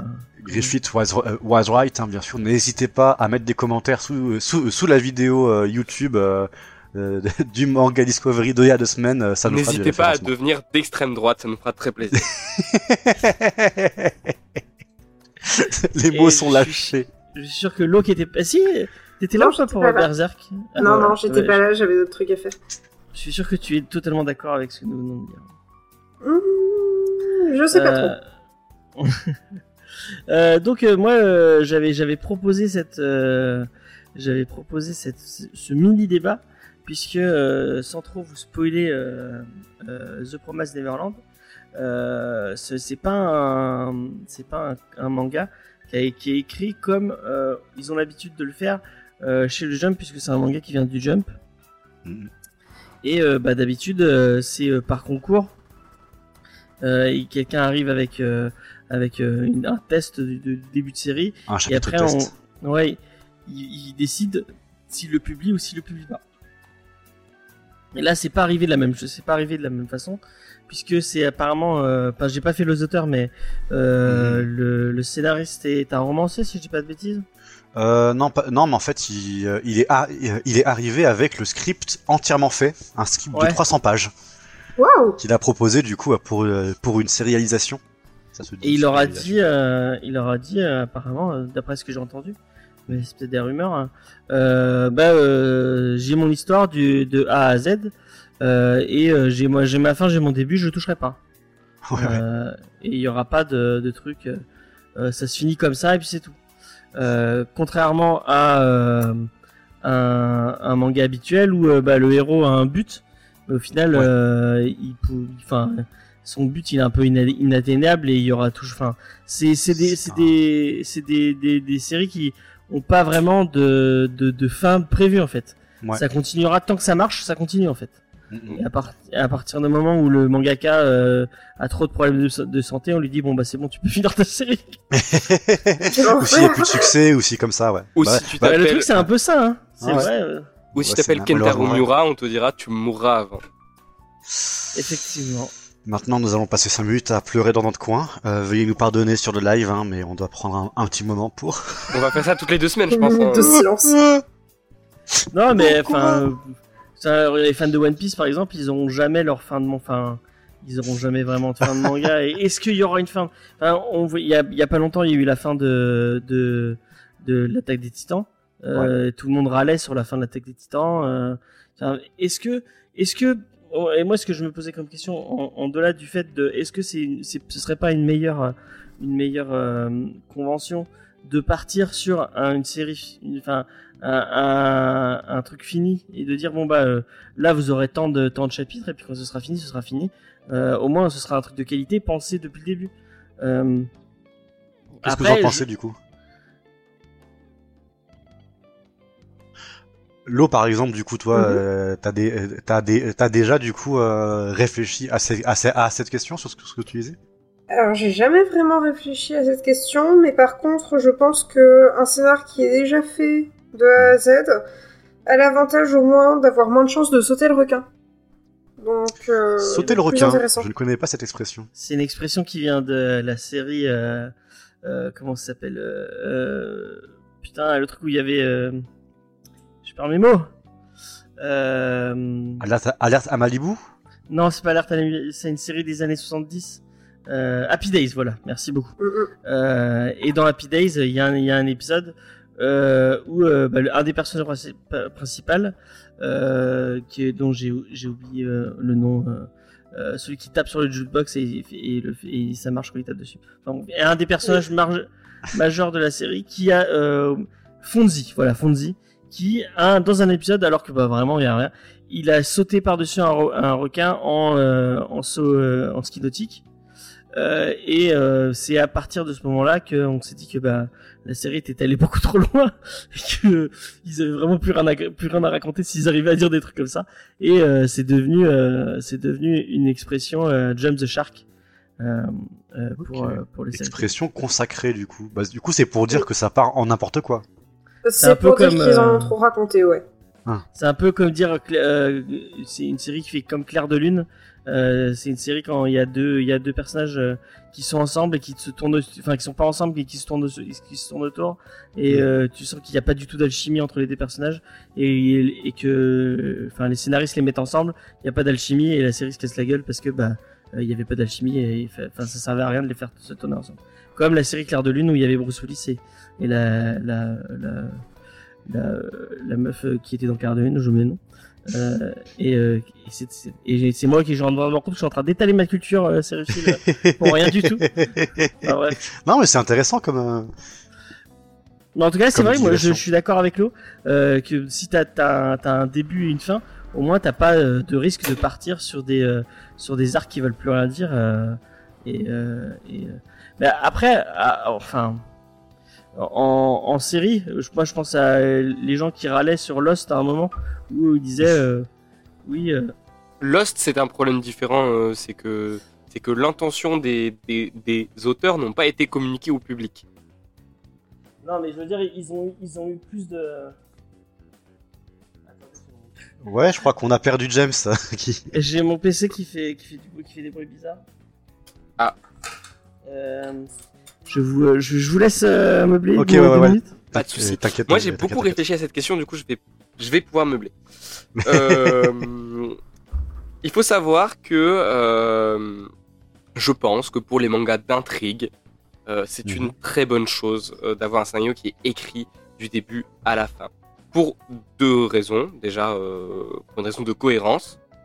euh, parce que euh, parce que c'est important du coup quand on établit euh, euh, des règles euh, de pouvoir les suivre jusqu'à la fin dans euh, les histoires à intrigue justement et euh, pour l'autre raison c'est parce que le fait que tout le scénario soit déjà préparé euh, et qu'il y ait une idée de, de qu'est-ce qui va être fait ça permet notamment euh, de dire à l'éditeur oui regarde euh, mon euh, mon manga il s'est cassé la gueule sur le mais c'est pas grave de toute façon parce que j'ai ma fin euh, la fin elle se finira comme ça Ouais. ça remontera peut-être plus tard ou pas ou on verra mais faites-moi j'ai- enfin commencé laissez-moi continuer et du coup, je disais que ces deux, que, que, ces deux éléments sont au mieux pour notamment la satisfaction du lecteur. Euh, parce que, un, euh, il se retrouve avec une histoire cohérente et bien écrite du début à la fin. Et deux, il se retrouve avec une histoire qui n'est pas tronquée en plein milieu pour des raisons de oh non, je devais finir vite. Euh, ce qui arrive souvent, par, exemple, ce qui est arrivé à, à Kimitsu no Yaiba. Euh, Mhm. L'histoire était, était bien, bien sûr, hein, euh, euh, mais euh, beaucoup de lecteurs ont été déçus de ne pas avoir la vraie fin euh, euh, prévue par, euh, par l'autrice. Ça a un nom en, français ou en anglais? Je je resitue pas le manga. Euh, Kimetsu no Yaiba, c'est Demon Slayer. Ah ok d'accord. Ouais. Ok oui. Oui, du coup, euh, ça va. Et, euh, et oui, en effet, euh, l'histoire, c'est que, c'est que l'autrice a pas pu, a, a pas eu les épaules pour continuer, Mhm. pour continuer la, la prépublication. Ouais. C'était trop de travail. Et donc, du coup, elle, elle a dû finir son a manga prématurément. ouais. Parce que du coup, c'est très lié au, au contexte de publication des, euh, des mangas japonais, où du coup, on vous le rappelle si vous le savez pas forcément, mais en fait, chaque manga est évalué par les lecteurs à chaque, euh, à chaque parution. En fait, du coup, à la fin euh, du, shon- du Shonen Jump, par exemple, il y a un petit bulletin de vote pour, vous- euh, pour vous demander, en tant que lecteur, quel est le chapitre que vous avez préféré. Et du coup, bah, l'éditeur récupère du coup euh, toute, euh, tout- tout- toute cette enquête et chaque semaine peut suivre euh, les, euh, les, euh, le succès de toutes ces séries au numéro près. Et du coup, bah, ça, après, après, du coup, ils vont mettre des pressions à des, à des auteurs pour orienter différemment leur histoire en fonction de ce, que, de ce qui plaît et de ce qui ne plaît pas. Pipi, mais nous sommes de retour en vocal. Alors, je m'excuse. Ouais, on est en ouais. stream. Euh, je m'excuse, j'ai eu un petit problème d'ordinateur. Euh, j'ai cru qu'il allait partir euh, sur Mars, puisqu'il faisait le même bruit à peu près qu'une fusée qui voudrait partir sur Mars. Et comme je suis une brêle totale dans tout ce qui est informatique, à part pour installer des jeux des jeux en malware, non, n'importe quoi. Essayez, de- dire des trucs qui ne veulent rien dire. Euh, C'est pas grave. Euh, euh, on a compris que tu avais infecté ton propre PC avec ton propre virus. ouais, voilà, exactement. Euh, Le, le virus s'appelant James. Donc bon, euh, donc voilà, euh, donc j'ai petit petit petit problème. bon, voilà. on a fait une pause on- technique, on a tout relancé. Petite pause technique. Est-ce que on tu, a tout on- relancé. ouais. Est-ce que et Chucky est, est, est back? Et Yes. Chucky est de retour. Et bien si Chucky Voilà. est là, Si on a Chucky, tout va bien. tout est parfait. Est-ce que tu Euh. t'appelles Chucky 54 parce que tu as un lien avec Kirby 54 Ah non, c'est pas 50, c'est Kirby. C'est Kirby combien? Cette rêve des années. euh, des, de- de- enfin, je sais même plus s'il existe encore ce mec. 54 380. Non. Et euh, la, la preuve que personne n'a caché. The Fantasio 974. Non, non, non, non, non, mais c'est Kirby. euh, Je, je pense que c'est Kirby 54, hein, ça me dit quelque chose. hein. Ouais, je crois que c'est Kirby qui faisait des. euh, Il existe encore, euh, voilà. Et c'est Chucky en fait. Et nous l'avons Euh. avec nous ce soir. Ouais, il a changé de pseudo pour Chucky. Ah, il ne le supporte pas. Ah bah voilà. ce sera fait. Comme ça, c'est fait. Moi, je propose de couper le mini débat. Euh, parce que. Bah en On vrai, peut moi, le refaire. On peut le on peut- refaire. en vrai, euh, moi j'avais du coup un petit un petit contre-exemple à- vous faire parce que du coup là, ce qu'on peut se dire du coup c'est oui bah les euh, les histoires avec qui sont déjà prévues euh, de de euh, de A à Z, c'est mieux pour les pour les trucs à intrigue forte. Mais par exemple, l'auteur de Monster et l'auteur de par exemple euh, euh, 20th Century Boy, Ouais, ouais, non, non, mais si ton contre si ton contre-exemple, c'est pour dire du mal de mais tu vas fermer ta Non, bouche tout de suite. j'allais dire justement bah ça. Lui, il ne prévoit pas ses histoires, et pourtant c'est bien. C'est- Et c'est des mangas d'intrigue. Ah, j'allais ouais. absolument prévoit pas faire cette le- histoire. Non, c'est de l'impro. Ah, Genre, il sait pas du tout. Non. Où il va quand il lance un, quand il lance un, un truc. Voilà. C'est pour ça que. fait partie de mes thrillers préférés. Ouais. Mais c'est pour ça que la fin de 20F sort de nulle part. Je crois que je l'ai pas lu la fin de 20. Bah bah. On entend que ah bah voilà, c'est parfait. Ah bah parfait. J'ai tellement envie de mourir. C'est non. sympathique. Non, retiens-toi, retiens-toi. On t'aime tous ici. T'inquiète. Euh, parce que j'ai changé. Il change de port USB, donc ça m'a changé de. Mais mais mais mais mais il va mourir. Pardon. si tu savais tous les trucs intelligents qu'ils ont dit sur sur, sur toi. Voilà. Sur ton port USB, pas.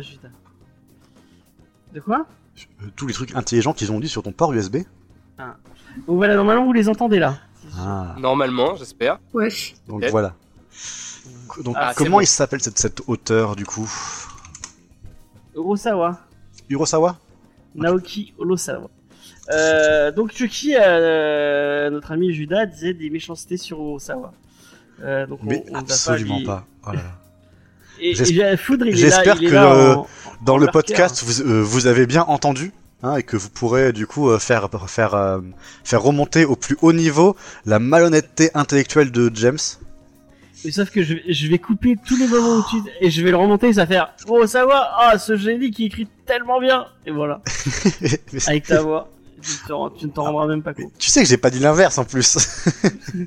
je, je dis juste que ouais, c'est de, de notoriété publique que il, euh, que il improvise beaucoup de ses intrigues en fait. Ah, En tout cas. Euh, pour 20th, c'est euh, c'est un- euh, c'est pas du tout prévu à la à la à l'avance. En fait, il se lance dans des trucs qui l'intéressent. Il a une vague idée de ce qu'il veut faire, mais il part comme ça quoi. D'accord, c'est marrant. C'est marrant, c'est marrant. Lurker. Ah bah voilà, je savais que t'étais un lurker.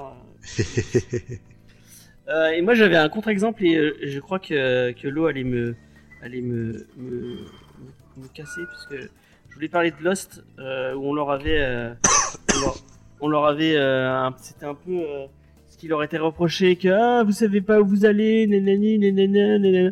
C'est où je, je fais très bien les haters. Euh, Euh, ouais, je suis assez d'accord. Euh, alors que, bah non, euh, pour, pour, pour connaître euh, sur le bout des doigts cette série, euh, Damon Lindelof et Cartel Q savaient où ils, enfin, ils avaient le début, ils avaient la fin, et euh, mais c'est. Et ils avaient le- même tout ce qui se passe au milieu en vrai. euh, C'est juste qu'ils ont une, une, une narration très bizarre. Ils ont une façon de raconter les choses. euh, euh, Non, pas- il y avait, en fait, ils avaient, un- ils savaient pas encore combien, ils savaient pas avant de se lancer dans la série combien de temps euh, durait la, la série, donc le, le, ch- le cheminement était assez euh, vague. Euh, et euh, le- si vous regardez la saison 2, euh, vous comprendrez que oui, effectivement, il y a des, il y a des portes qui s'ouvrent de tous les côtés euh, et, euh, et elles ne sont pas fermées euh, aut- automatiquement euh, tout le temps à la fin de, à la fin de la série. Euh, mais euh, il y avait une, une explication sur le fait que, bah, en fait, euh, euh, peut-être qu'une histoire, euh, ça doit vivre et euh, peut-être que euh, si on sur une série télé ou même sur un manga, euh, par exemple, on, on peut se laisser la porte ouverte. Par exemple, je pense si, si d'un coup il y a un personnage qui est vraiment adoré du public et euh, qui euh, et, et qui, qui, a, un- qui a un rôle secondaire dans l'histoire, est-ce qu'on peut se permettre de se dire ah ce personnage il est je l'ai je l'ai pas euh, je enfin je l'ai un peu sous-estimé. Je pensais pas qu'il qu'il Mhm. marquerait autant que ça le, le public. Ça a l'air de marquer les gens. Euh, Peut-être que je peux me laisser un peu de, de côté pour pouvoir euh, euh, lui euh, lui permettre de d'évoluer un peu plus. Moi, Et- je vais faire un Ah oui, totalement, avec ça c'est une bonne idée. Hein. Euh, Mais euh, c'est pas. euh, Vas-y Lo. Je t'en prie, je t'en prie. Euh, D'accord. Je voulais parler de euh, Yu-Gi-Oh 5D. Euh, Quand Euh, tout à coup, Yu-Gi-Oh 5D. euh, L'histoire est que euh, je, sais, je sais pas si vous voyez ce que c'est. que- euh, Enfin, je sais pas si vous voyez Yu-Gi-Oh 5D. Le personnage c'est de Crow. celui où Les motos. Les motos. C'est avec les motos, Les ouais. motos. Il y a un personnage qui s'appelle Crow. euh, qui euh, qui joue avec des, des, des, des corbeaux, on va appeler ça des corbeaux, ok, euh, euh, qui était très très très adoré des fans. Euh, alors, euh, les scénaristes de la du de, de l'animé ont décidé d'en faire un, un un des héros principaux, alors que normalement il devait devenir un méchant en plein milieu. et euh, du coup, le Ah. manga et le et l'animé ont pris une, une direction totalement différente, euh, uniquement parce que parce que c'était un personnage très trop trop trop populaire et que euh, et que du coup, comme il était populaire, bah, il fallait en faire une vedette. il y a Arok qui dit que Yu-Gi-Oh 5D c'est une très bonne série. Euh, moi, j'aime bien. Ah, moi, euh, ma, ma relation avec Yu-Gi-Oh c'est juste Yu-Gi-Oh Abridged. Euh, mais c'est une bonne relation avec Yu-Gi-Oh, euh, ça marche bien. Little Kuribo et euh, je Ouais, pense que c'est la meilleure façon de découvrir Yu-Gi-Oh. Euh, rules, I have money. Et euh, justement, euh, il y a eu un changement euh, extrêmement in- inopiné euh, de la part de, bah, de, de, de l'animé, qui au final s'en sort plutôt bien, même si euh, l'intrigue a dû être adaptée euh, pour, des, pour des raisons euh, euh, euh, bizarres. Et du coup, Il y a dans un le manga à la base de Yu-Gi-Oh 5D ou Bien sûr, euh, bien sûr. euh, euh, il y a euh, un manga. Tout à fait. D'ailleurs, il y a un manga pour chaque Yu-Gi-Oh! Enfin, pour chaque euh, série de Yu-Gi-Oh! Et à chaque fois, le manga est différent de l'animé. Tout le temps. Moi j'avais commencé Yu-Gi-Oh le Pour des raisons, euh, des fois débiles, euh, des fois pour des raisons du fait que c'est pas écrit par la même personne, juste. Et que, euh, et que ça, il se passe pas les mêmes trucs dedans. Je disais moi j'avais j'ai lu les premiers euh, trucs de, de Yu-Gi-Oh Ouais. Euh, et c'était quand il y avait pas du tout de jeu de cartes et que c'était euh, et que c'était intelligent. et, euh, je suis un connard, je suis vraiment un connard. Euh, mais euh, c'était cool, euh, j'avais bien aimé euh, le début. J'ai lu les 5 premiers tomes. Euh, Il y a l'autre mais qui le voulait dire quelque chose tout à livre, l'heure. Ouais. Oui, c'est euh, le fait que euh, avoir une histoire qui est déjà prévue et faire des changements sur cette histoire au fait de la prépublication, ou au fil des épisodes, c'est pas mutuellement exclusif en fait. Mm. C'est surtout le principe d'avoir déjà une ligne directrice qui est importante, je pense, pour, euh, pour faire quelque chose qui tient la route. Et je pense que si Oda ne savait pas où est-ce qu'il allait, euh, euh, One Piece ce serait pas passé comme ça. Ah, bon, c'est un sujet complexe, Par exemple. One Piece. Ce qu'on mais je pense qu'on dedans. peut comparer One Piece à Naruto. Euh, Là où euh, Oda a une idée euh, à peu près, il connaît sa fin déjà. Il connaît sa fin. Euh, dans Naruto, aucun fan du monde va me faire croire que, euh, que Kishimoto connaissait sa fin. Euh, non, tu je lis la fin, c'est euh, impossible de penser ça. Mais surtout que la fin chie sur tout, sur tout Non, mais le, le- le principe du tout. On ne reviendra pas sur Naruto, euh, je pense, en détail. Mais oui, clairement, enfin. Un jour on le fera, un jour. Ce sera un plaisir. Ce sera un plaisir. Et il y aura beaucoup de sel dans cette émission. Mais parce qu'en fait, il faut comprendre que le, euh, à mon, avis, entre guillemets, le, euh, le pacte de lecture d'un, le- enfin, de- quand le lecteur du coup commence une série est différent de quand il commence euh, un livre en un seul tome ou bien un one shot ou un, un film de avec une série de livres, une série de, euh, une série télévisée, une, euh, une série de, euh, de mangas en fait. C'est un peu en fait une, tu vas d'un côté vendre une histoire qui est cadrée dans un cadre avec où du coup le, le lecteur sait ou le spectateur sait où est-ce qu'il va commencer et où est-ce qu'il va s'arrêter. Et c'est pour ça que les films du DC Universe, du, du, du, du DC Cinematic Universe sont tout pourris. Ok, c'était- gratuit. à ce que tu vas Et dire. Tu Non, Ne, réve- tu as- ne réveillez pas les dieux anciens tu as des DC sexuels qui sont sur cette euh, Euh, sur, sur ce stream. je Et, sais. Et, Et, et Batman on- vs Superman est le meilleur film de super-héros de tous les temps. Ah, oh, bah, Je vais pas... Bref. tu as tort. Euh, on- voilà. Alors que du coup, dans une série, en fait, tu vas euh, faire... euh, en fait, une série, quand tu commences une série, tu vas pas attendre la fin. Comment dire C'est-à-dire que tu, vas pas commencer une série à- en ayant en horizon d'attente sa fin. En fait, une série, ça va, ça, ça va être fait dans son mode de consommation pour accompagner euh, un temps très très long. Et quelque part, euh, bah, dans un pacte de euh, de, les- de, de, de, de commencement, une série n'aura pas de fin. Oui. Bah, Idéalement, En- tu vois. En vrai, ça dépend. euh, on peut regarder les séries comme, euh, comme par exemple euh, bah, euh, Smallville, euh, Charmed, euh, euh, tous les trucs à la Supernatural qui sont faits pour euh, durer des, des, des milliards de Ouais, saisons. Ouais. Euh, ok. Et après, on tu peut. t'es en train de citer que des séries. C'est que des séries qui auraient dû s'arrêter beaucoup trop. Ben oui, c'est le, c'est le principe.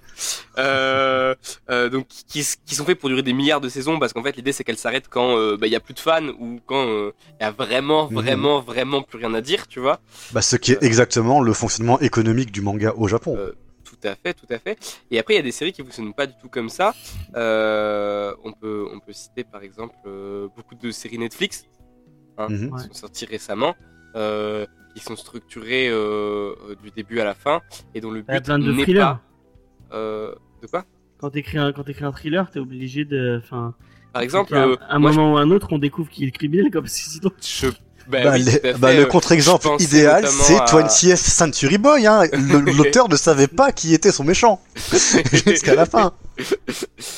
Euh, je pensais à, à une des premières séries Netflix qui était Sense8. Euh, Ah, ouais, euh, ouais. Qui est une série qui a dû être arrêtée, bon, euh, parce qu'elle coûtait beaucoup trop cher à produire, euh, mais qui euh, néanmoins était prévue de sortir en trois saisons, euh, ce qui n'a pas été le cas, en, euh, donc en trois saisons, euh, et elle aurait été terminée. En fait, il y a eu un propos euh, qui aurait été mis du- à la première saison, dans la deuxième et dans la troisième, euh, et ça aurait été euh, clean, fini, tu vois, terminé. Euh, le but serait pas, pas été de faire continuer le truc plus loin. Et encore, ils auraient pu. Parce que la série est propice. En fait, la question c'est est-ce que euh, est-ce que c'est pas mieux de se dire euh, je vais commencer ma série en sachant que bah au bout de tant de volumes elle sera finie et, les, trucs sans fin euh, bon on peut on peut même citer Berserk hein, au final est-ce Oui, qu'à un moment part, ou un oui, autre il aurait pas. fini euh, on sait pas hein. Euh, mais euh, donc Je pense que maintenant il avait, il, il, il avait un point de chute, il savait vers où il allait, mais il a dû découvrir vers où il allait que après 20 tomes, je pense. Et mais est-ce que c'est pas une façon de faire qui devrait être qui devrait être changé quoi? Et, et est-ce que on se Mhm. dit pas ah, bah les en fait non on préfère on préfère lire un truc euh, parce que au final euh, on, sait- on, on va citer plein enfin, genre, on cite Naruto on cite enfin, plein de trucs comme ça et, euh, et à chaque fois on est déçu par ces fins. Alors que bon euh, Mhm. bizarrement j'ai vu plein de gens euh, qui râlaient euh, sur Promise Neverland et qui râlaient sur la fin de Promise Neverland. Moi je l'ai trouvé plutôt euh, bon même si elle est très très gentillette et qu'elle est très très attendue euh, je suis désolé enfin on va pas trop spoiler pour les gens qui, qui n'auraient pas fini euh, notamment Judas et Elo qui n'ont pas fini. Euh, mais comment dire elle est, Moi, j'ai été assez bien cueilli par cette fin. Je, le- je trouvé cool. Alors que Naruto, j'avais envie de m'arracher les yeux. Ouais. Et, et ça se sent que c'est c'est une, c'est une, c'est une continuité qui, qui, qui est problématique à cause de la, forma, de la, la façon de produire euh, des, des, des japonais quoi. Je sais pas. euh, moi, je, je peux penser, par exemple, euh, euh, on en a déjà parlé, mais je, peux, on- je vais parler de Shaman King. Ouais. Euh, la fin est pas décevante. Enfin, la vraie fin. hein. Euh, enfin, pas la fin qui a été publiée en premier. Je veux dire, c'est pas une fin qui est si décevante que ça. Euh, elle est anticlimatique, mais pas décevante. Euh, Oui, je, pense, je, je, pen- je penserais pareil à, euh, à la fin de Nanatsu no Taizai, Seven Deadly Sins, euh, qui est pas décevante. Pourtant, euh, pourtant, euh, elle est. euh, Elle est décevante. Non, je pas, non, non, non. pourtant, le manga n'avait pas été prévu à l'avance. Euh, elle est, elle est un peu bizarre. Euh, sans, sans- sans spoiler, elle a un, un pacing, euh, un, euh, un rythme de narration très particulier euh, qui, qui nous laisse vraiment sur la fin. Mais comme il y a une suite, euh, c'est pas, c'est c'est pas très grave. Ça va aller. Mais du coup, Ouais, comme disait, comme disait du coup, euh, c'est- est- du coup, est-ce que c'est, enfin, c'est pas, c'est, des méthodes de travail qui sont très peureuses en, en fait. À peu près ça, non? Bah, euh, c'est- là où je voulais en venir. Oui, euh, c'est pas, euh, c'est pas, euh, c'est pas parce que t'as prévu ta fin à l'avance que ce sera spécialement mieux que si t'as pas prévu ta fin à l'avance. Maintenant, je pense que pour un, je pense que pour pouvoir continuer une série et la terminer de la bonne façon en n'ayant pas prévu ta fin à l'avance, il faut être un auteur expérimenté. Euh, Oui. il, faut, il faut avoir une idée de ce que tu vas raconter, même si tu sais pas qu'est-ce que tu vas raconter précisément, ni comment tu vas le faire. Il faut avoir une Et idée de là où est-ce que tu vas. Sinon, tu changes ta façon de, de, de produire euh, de la bande dessinée et tu fais du comics. Et là, tu et on parle, euh, si on parle des deux Big Two, euh, donc de Marvel et DC, et là, tu suis plus des séries, euh, mais tu suis des personnages. Et pour le coup, c'est des personnages qui vont évoluer dans le temps avec des arcs euh, qui ont des, un début et une fin. Enfin, quand il y a quelqu'un qui commence, bon, ça dépend. Si par exemple Dan Slott qui est resté 10 ans sur Spider-Man, je pense pas qu'il avait pensé à ce qu'il ferait sur. euh, mais il pense, il pense ses, ses trucs en arc et à chaque fois il se dit bon bah euh, je, je, je fais mon je fais évoluer mon personnage jusqu'à là. Après il va aller jusqu'à là. Après il va jusqu'à là. Plutôt que euh, un truc comme bah là où, où on part sur un on part sur une aventure, sur une aventure et en, en se disant bon bah on, on verra bien ce qu'on ce qu'on improvise au fur et à mesure quoi. Je pense que c'est jamais réellement le cas. Euh, les mangaka, ils prévoient au moins jusqu'à la moitié de leur arc quand ils ont commencé, hein, tu vois. Euh, euh, Bah ouais, enfin, en- tout cas, il y a, y une volonté de. bon, j'im- j'imagine que la que la scénarisation, elle se fait à l'arc la la plupart du temps. Oui, Ouais. tout à fait. euh, euh, on peut on peut citer euh, Toriyama qui lui écrit ses histoires arc par arc euh, et qui euh, juste quand son éditeur lui dit non finalement on va on va bien en faire un de plus lui dit bon bah ok on va en faire un de plus parce que je suis sous contrat et que je suis obligé de le faire tu vois. Euh, Mais du coup, est-ce que dans est-ce que dans le, est-ce que dans le, ouais. est-ce que dans le milieu du manga, du coup, scénariser euh, comme tu veux de A à Z avant de débuter la production euh, du manga et la publication, est-ce que c'est possible après de s'y tenir et de, enfin, comment dire, est-ce que la, est-ce que la forme de la forme de publication n'est pas trop euh, antagoniste de ton scénario euh, cadenassé Mais après, le problème de la, publication par euh, manga, c'est que euh, le, les thunes que tu te fais, en fait, tu te les fais peut-être pas forcément sur. et comme et la, façon de vendre tes tomes, ça n'est pas forcément en, manga comme ça, mais c'est si tu passes sur un animé et du coup t'as un animé donc ça va encore plus de tomes et et, et les- je pense que la plupart des mangakas écrivent en se disant ah je veux que mon truc finisse en animé et qui est Ben, un Des fois, c'est pas spécialement le cas. euh, je vais encore parler de Shaman King parce que, parce que voilà. Mais euh, euh, l'animé de Shaman King a perpétué, enfin, a, a- l'a placé dans le déclin, par, par par exemple. C'est pas du tout. C'était pas du tout l'objectif d'avoir un, un, un animé pour euh, Takei. C'était une bonne chose quand on lui a proposé, évidemment. Hein. Euh, Bah, tu dis jamais à une masse de pognon. Hein. Euh, non mais quel mangaka ne voudrait pas avoir travail après, euh, après, là on parle dans le Jump et dans les dans les gros magazines hein. on Ouais. parle pas de de, de- du, du euh, des trucs underground et des trucs un peu plus Je pas comme pense que Shaman Mm. King c'était dans le jump et pas dans les enfin ça, ça va vois. oui oui non mais je veux dire euh, je pense à Junji Ito ou à oui ou à- oui, oui. enfin ce genre de truc qui est qui, qui ont une façon de de, de, de penser le manga d'une enfin autrement quoi même Taniguchi qui qui qui écrit pas des longues séries euh, moi je. Oui, je suis d'accord. Je pense, je pense aussi que dans la même veine, on, on, on peut citer euh, Bleach, qui, Ouais. euh, que l'animé lui a fait plus de mal que de bien, je pense. Euh, même si le, le premier arc de. Je trouve ça un peu bizarre de, de, de dire ça. Qu'est-ce que tu veux dire par lui a fait plus de mal que de bien? Parce que en Bah. chiffres commerciaux, c'est forcément, c'est forcément positif. C'est d'un point de vue Euh, artistique. C'est un problème Vas-y, de lassitude. Lo elle disait un truc artistique quoi vas-y Lo Oui, je disais juste, c'est c'est une question de point de vue artistique. Enfin, je vois comment Bleach, euh, ça a été la merde au niveau, euh, au niveau animé. Hein. Je veux dire, j'étais au lycée quand c'est arrivé. Ouais. Mais euh, par contre, euh, il y a, euh, en termes d'adaptation animée, euh, justement, qui sont partis en couille. récemment, il y a eu Black Clover, où euh, sur le premier arc, il nous raconte toute une histoire, etc. Et puis, on a toute une backstory par rapport à des artefacts et par rapport à des persos. Et puis en fait, au dernier arc, qu'est-ce qu'ils nous ont fait? Ils nous ont sorti du trou du cul du monde que le rival du héros, euh, c'est le prince d'une autre nation, alors que c'est pas possible à cause des éléments du premier arc. Et t'es en mode... euh. Mais, euh, mais du coup, le problème, c'est que justement, les adaptations animées, effectivement, peuvent faire des gros dégâts. Entre autres, si, si ça attaque, si ça attaque l'anime, enfin, si ça attaque le scénar plus vite que le manga papier. Ah oui.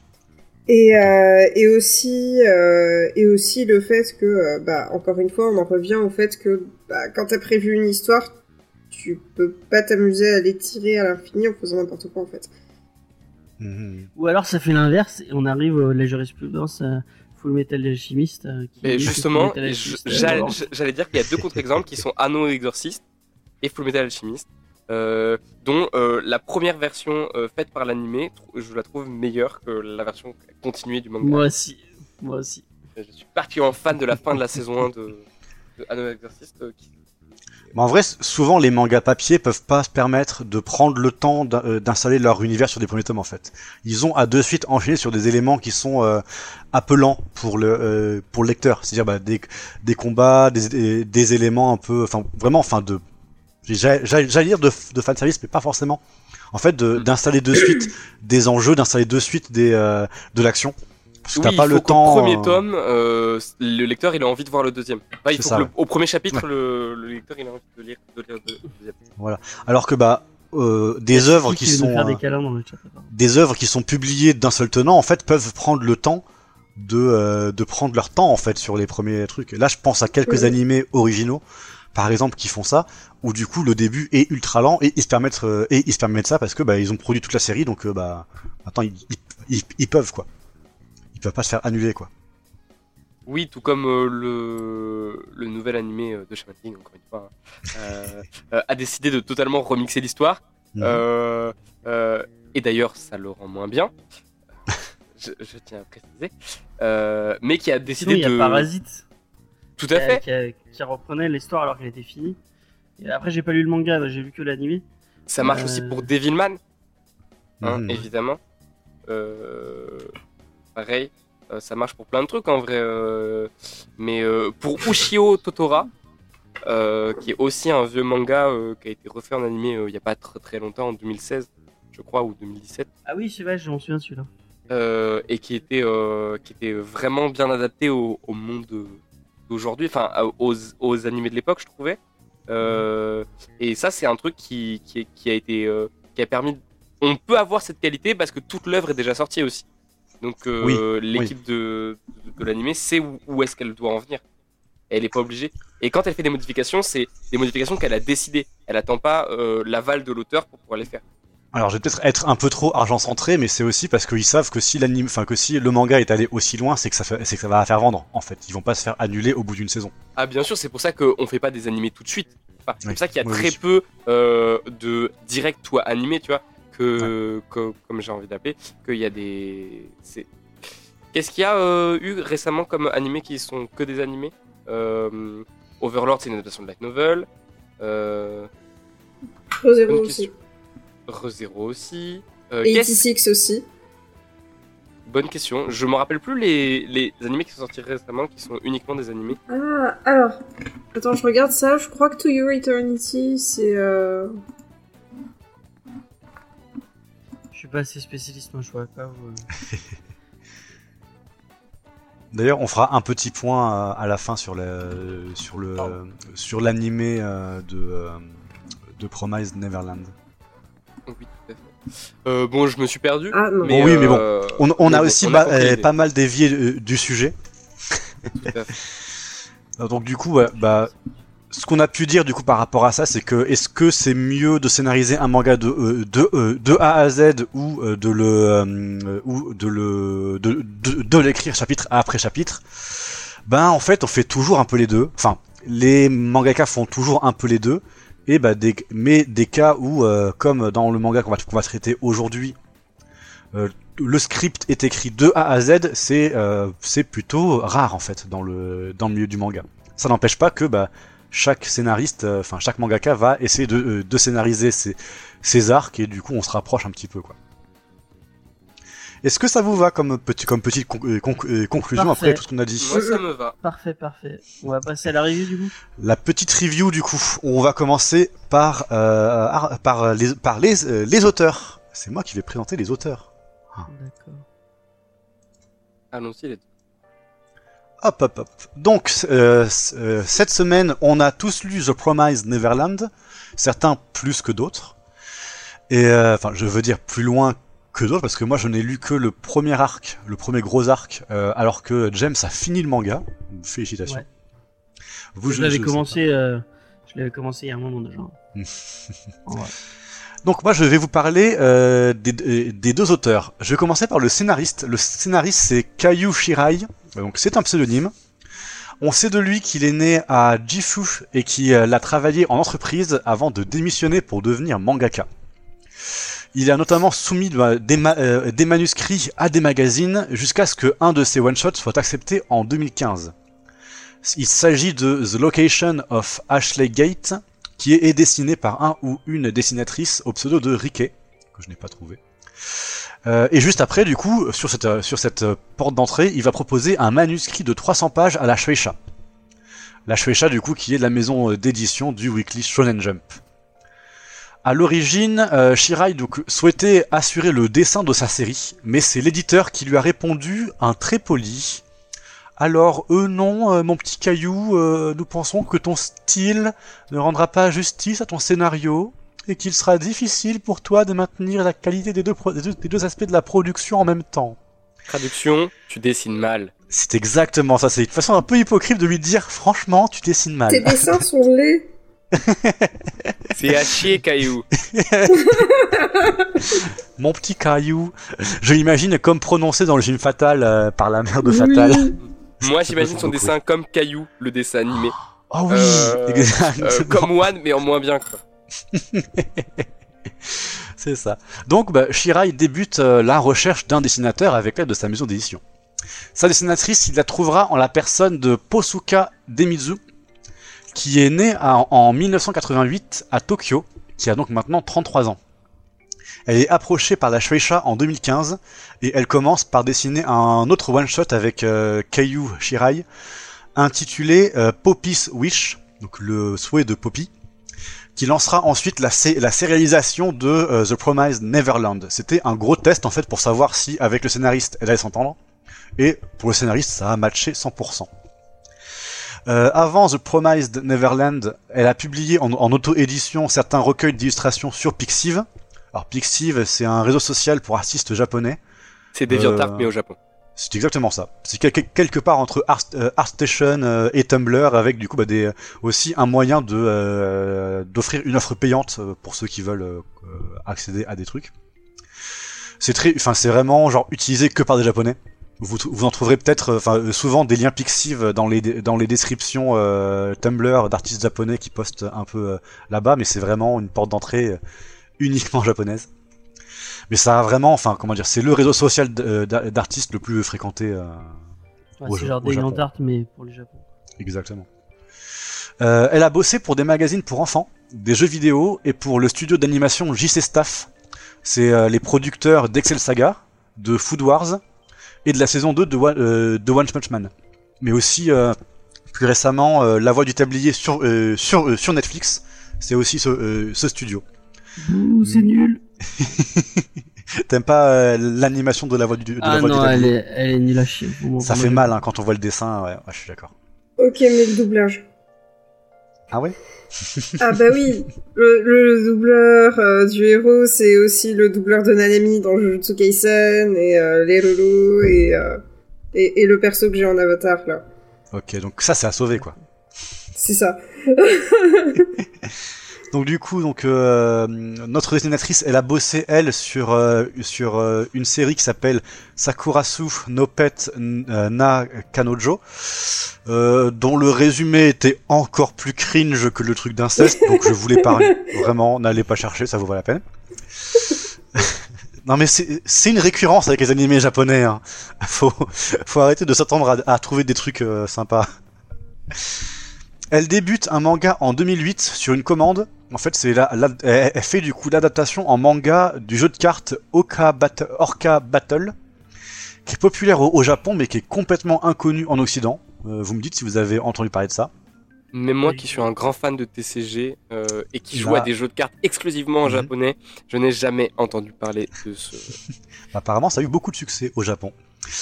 Voilà, mais son, euh, son, euh, son art est cependant reconnu puisque en 2016, au tout tout tout début de la, publication de The Promised Neverland, il y a l'éditeur PI Int- In- International qui sort une collection de ses, de ses illustrations sous le titre de The Art of Posuka Demitsu. Donc euh, avant même de travailler sur The Promised Neverland, du coup, on avait son, son style était déjà implanté. Et donc du coup, les deux euh, vont bosser ensemble sur le manga dont va nous parler Arnaud. Tout à fait. Et ce manga, euh, comme vous le savez très bien, c'est The Promised Neverland. Euh, donc du coup, on a déjà Ah. dit. Avant, Plus- euh, je, je Oui. voulais juste qu'on on teste un, Oui. un, un petit truc. Euh, on en avait parlé un peu en privé avec, euh, enfin en privé, en, en pri- avec Judas. J'aimerais qu'on fasse un petit défi à chacun. Heureusement, euh, vous n'avez pas été prévenu avant, donc ça va être encore plus marrant. J'aimerais que chacun de nous essaie de pitcher Promise Neverland sans le spoil. Sans le spoil du début? Sans le Ouais, spoil. sans du le tout. spoil de la fin du premier chapitre. Mais la première page, elle spoil Oh. la fin du premier chapitre. Ah bon? Ben. Hmm. Du coup, Bah alors, comment sans spoiler ça. Ah. Vas-y, sans- tu spoil pas ça. Vas-y, Arnaud, à toi. Ok, ok, ok, d'accord. Euh, donc, avant, je récapitule les informations qu'on a données tout à l'heure. Euh, donc pas les auteurs parce que, euh, parce que, parce que ça c'est, on a longuement parlé.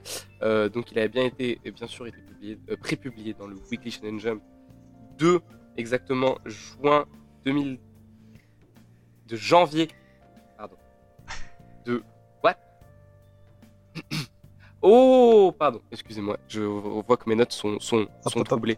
On Euh, rembobine pas la, cassette et on réenregistre par-dessus. Le 1er août 2016 euh, au 15 juin 2020 en 20 volumes et euh, qui est publié euh, en version française, c'est casé depuis avril 2018. Et donc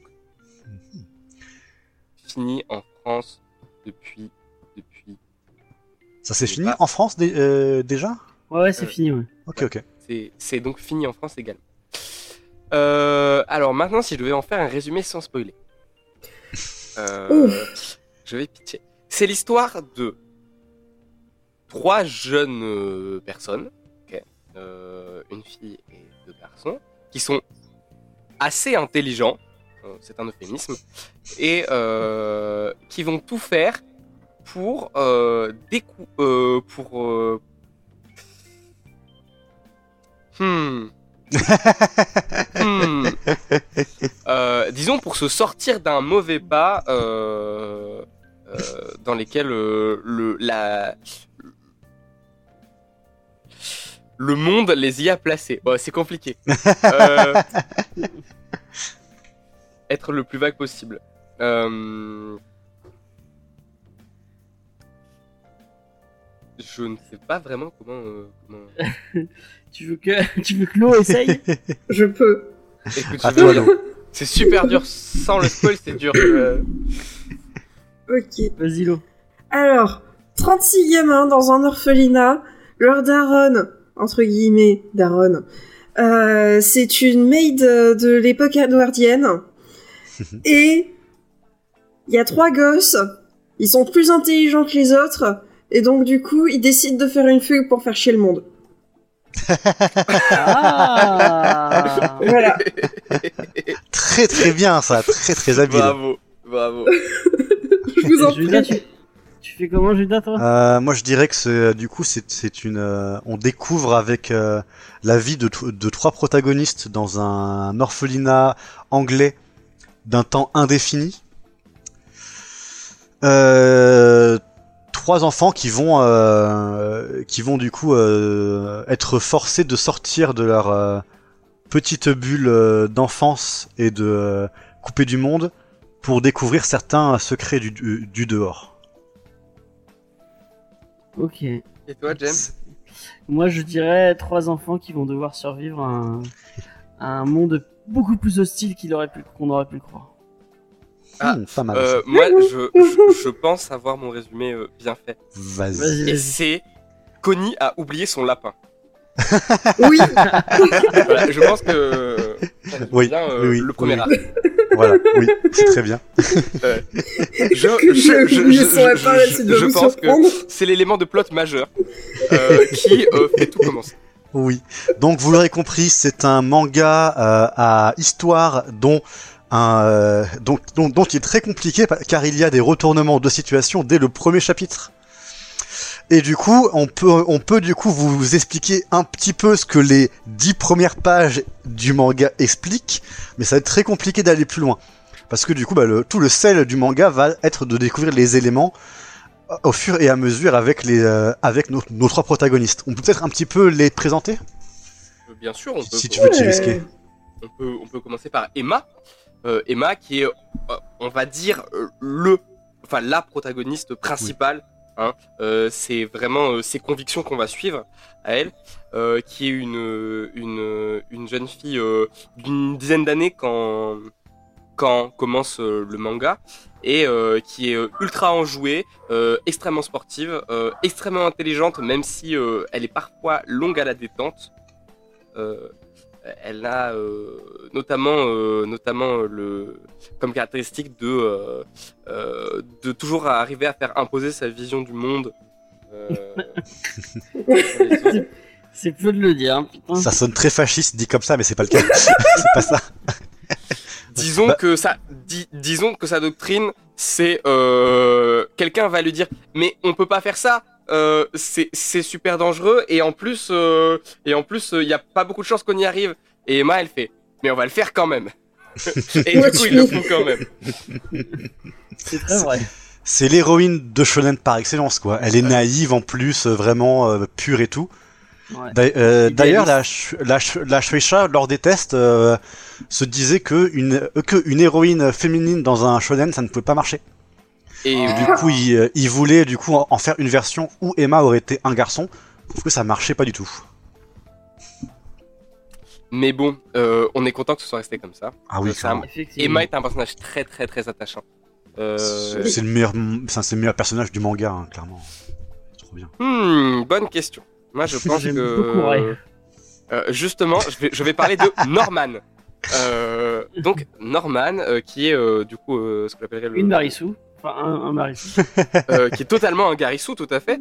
Euh, euh, c'est un génie. Il n'y a pas, y a pas grand chose à dire. Il est, euh, il a un pouvoir de déduction phénoménal. Euh, et globalement, euh, à part le fait que euh, il ferait tout pour voir Emma sourire, euh, je peux pas trop euh, en dire sans, euh, sans Mhm. parler de ses motivations euh, beaucoup plus euh, personnelles. Et il est aussi très sportif, très beau gosse. C'est le Non, c'est mec. pas vrai. Euh, c'est pas vrai. C'est- Il a ça, c'est failli mourir parce qu'il a attrapé un rhume. Oui. Euh, c'est c'est pas du spoil, c'est dans les petites histoires annexes euh, Ouais. entre les chapitres. euh, C'est pas vraiment. Ok. Ouais, ouais. hein Ouais. Non, mais ce serait bien, ce serait bien. C'est pas du spoil. Euh, un, euh, donc C'est le mec troisième- gentil, quoi. C'est le C'est mec gentil mec et un peu chiant. Voilà. Il est sympa, Norman. Euh, il est Surtout sympa. sur la fin. Surtout sur la fin. Chut, James. Chut. Euh, Ray, Ray, euh, Ray qui est euh, le Sasuke de la bande. Oh, Euh, mais il est 100%. Oui. C'est le best. Ça m'étonne pas que c'est ton préféré. taciturne et edgy à, à donf. Euh, euh, C'est un comme un peu. Tout comme Ray euh, et Emma, il est extrêmement tout à fait. Il a des raisons, contrairement à Sasuke, parce que j'estime que voir toute sa famille mourir, ce n'est pas Donc, euh, euh, Ray euh, est un garçon un peu, un peu solitaire euh, qui passe son temps à lire Oui, il de peut. jouer avec ses Il camarades. va lire du Nietzsche sous, euh, sous l'arbre, voilà, le niveau Voilà, d'empathie du bonhomme. C'est un peu ça. euh, euh, il est euh, tout aussi, euh, tout aussi euh, doué en déduction que Norman, mais beaucoup plus euh, pragmatique, beaucoup plus, euh, beaucoup, euh, beaucoup moins idéaliste et beaucoup plus. euh, les choses sont dark et, et c'est comme ça. Et il a Euh, raison. c'est vrai que, sans spoiler, euh, il a raison. Euh, Après, il y a beaucoup d'autres personnages très très sympathiques.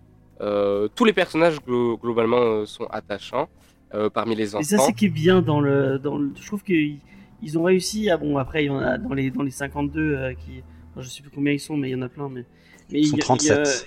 Il y, il en a, il y en a, il y en a vraiment beaucoup. Il y a beaucoup, beaucoup de personnages secondaires.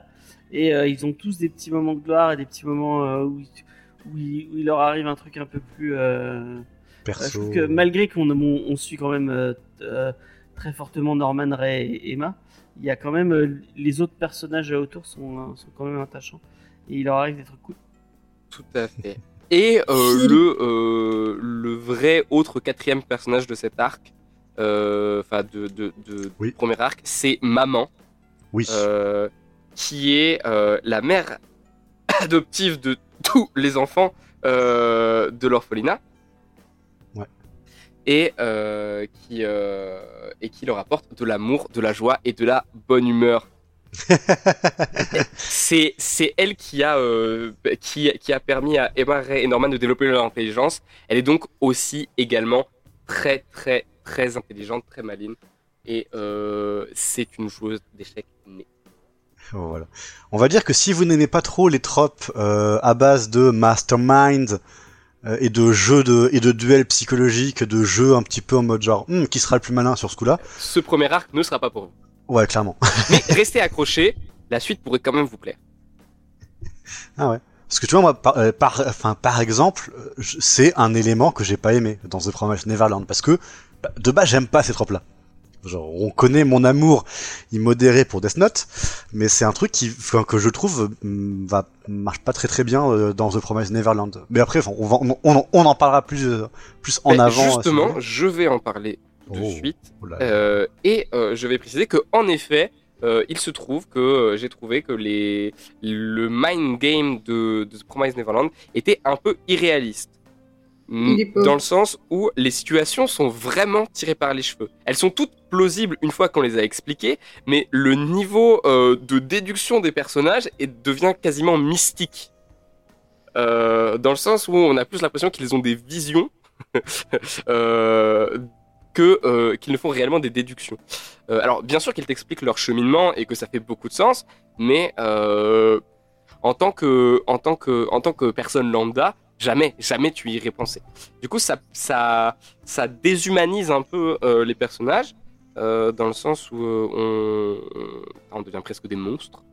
Euh, J'ai envie de dire. Euh, Après, ils sont tous comme ça dans la. Enfin, les. On pourrait croire qu'il y a que Norman Ray et, Emma qui sont intelligents, et en fait, ils sont tous intelligents au final. Euh, ils sont tous intelligents, même si on va avoir des personnages plus tard qui... euh, disons que le premier arc, euh, celui-là, c'est vraiment un, arc qui, qui, feature vraiment cette intelligence, entre guillemets, vraiment mystique, ce que j'ai envie de dire, euh, dans le sens où les, les personnages d'après, ils sont plus... euh, ils sont ils sont pas... euh, j'ai prévu que t'avais prévu, que j'avais prévu, que t'avais prévu, que j'avais prévu, que t'avais prévu, que j'avais prévu. C'est juste j'ai prévu que t'avais prévu que j'avais prévu. Et du coup, euh, c'est beaucoup plus crédible. Dans le sens où euh, on nous a déjà démontré que ces enfants ont, ont, euh, une puissance de déduction hors norme, et quand ils sont face à, à des adversaires qui réfléchissent eux aussi, on sait qu'ils vont les outsmart. Parce qu'on les a vus réfléchir pendant tout un arc avant. Euh, on sait que les autres, ils sont intelligents, mais pas euh, au niveau... euh, mais, pas, mais pas au niveau de, de ces enfants, quoi.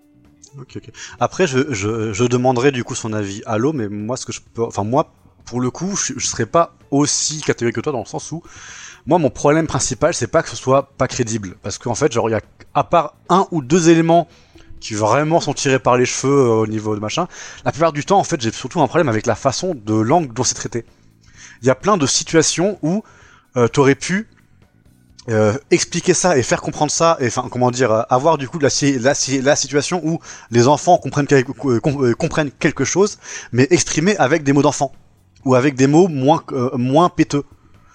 En fait, genre le, fait quand ils quand se comparent aux échecs leur jeu avec machin et bédule machin, juste enfin enfin c'est un peu trop. Euh, Non, moi je trouve que c'est raccord dans le sens où euh, Ils Ça va avec leur éducation. euh, Ah, c'est euh, c'est vraiment l'environnement dans lequel ils ont été élevés qui ont fait que euh, ils ont ils sont euh, alors ça m'a fait penser à une chose assez particulière euh, dans la vraie vie hein. Euh, il y a ces enfants qui ont pas spécialement l'air d'être des enfants dans leur façon de parler, de réfléchir, de et euh, euh, bien souvent c'est uniquement dû à l'éducation qu'on qu'on leur a donnée. mhm.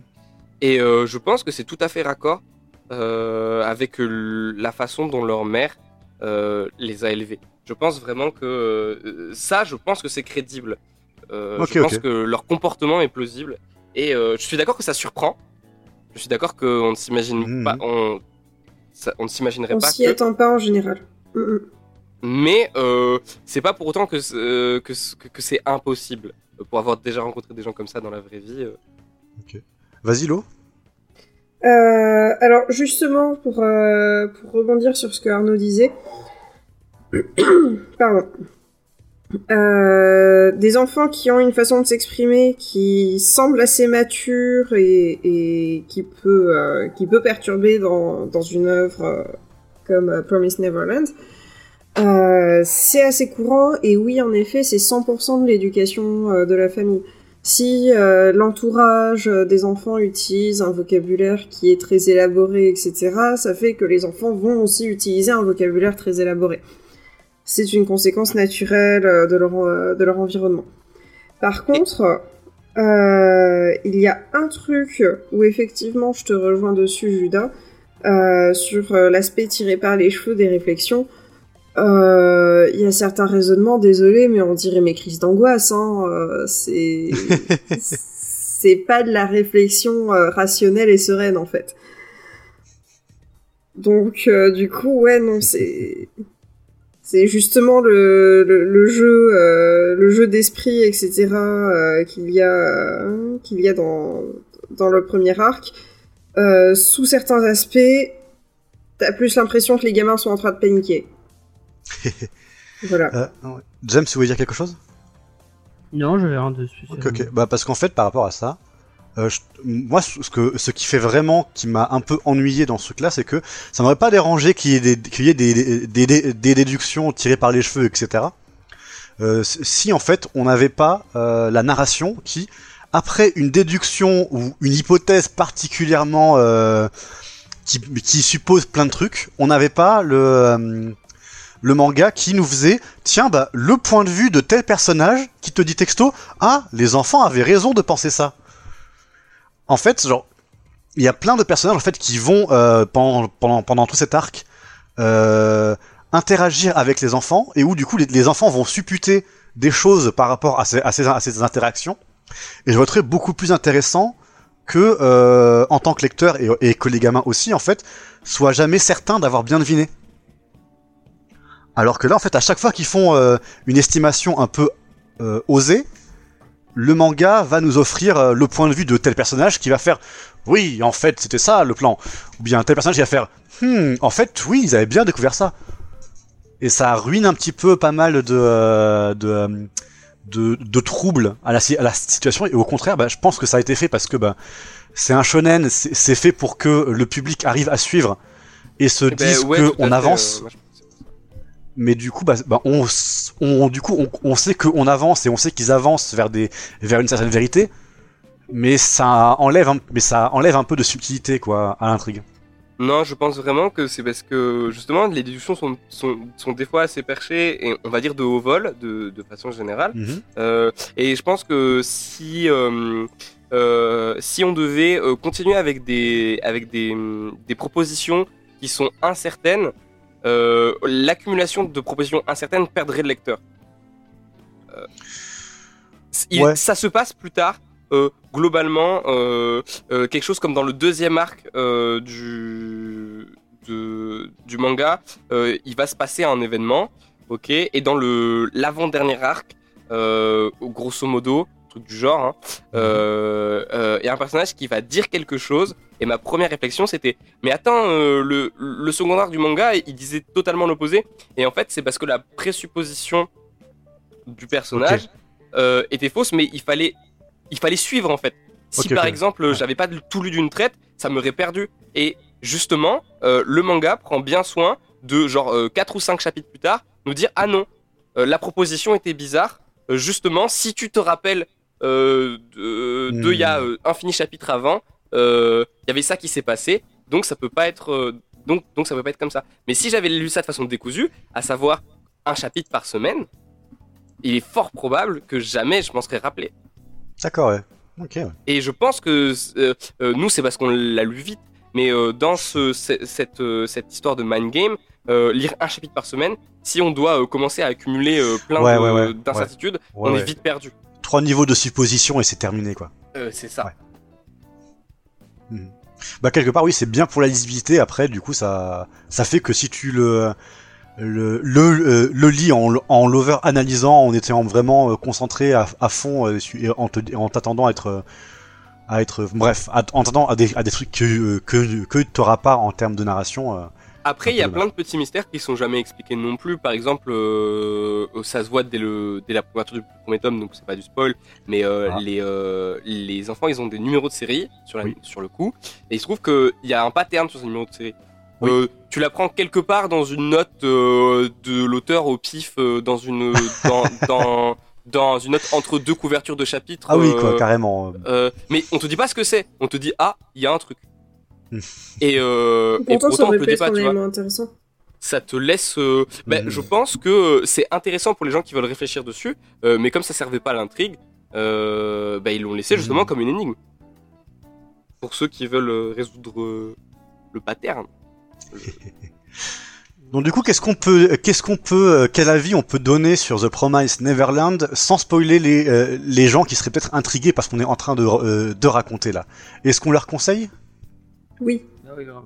Ah oui, oui, grave, euh, grave. euh, euh, Vas-y, commence, bien. Arnaud. Alors, pourquoi est-ce que je vous le conseille? Euh, Je vous le conseille parce que euh, c'est jamais, euh, c'est jamais saoulant dans le sens où euh, chaque arc est différent. Chaque arc euh, propose pas les mêmes sensations. Euh, C'est-à-dire que si vous avez pas été fan du man game comme Judas euh, du premier arc, euh, euh, le man game sera toujours un peu présent ap- après euh, dans toute l'œuvre, mais sera beaucoup dilué. Ce qui veut dire que vous pourrez vous pourrez profiter des autres aspects de l'œuvre. Ça, c'est déjà bien. Le fait que ce soit une série complète, qui est déjà finie, euh, et qui est euh, très très euh, basé sur les énigmes, la réflexion, etc.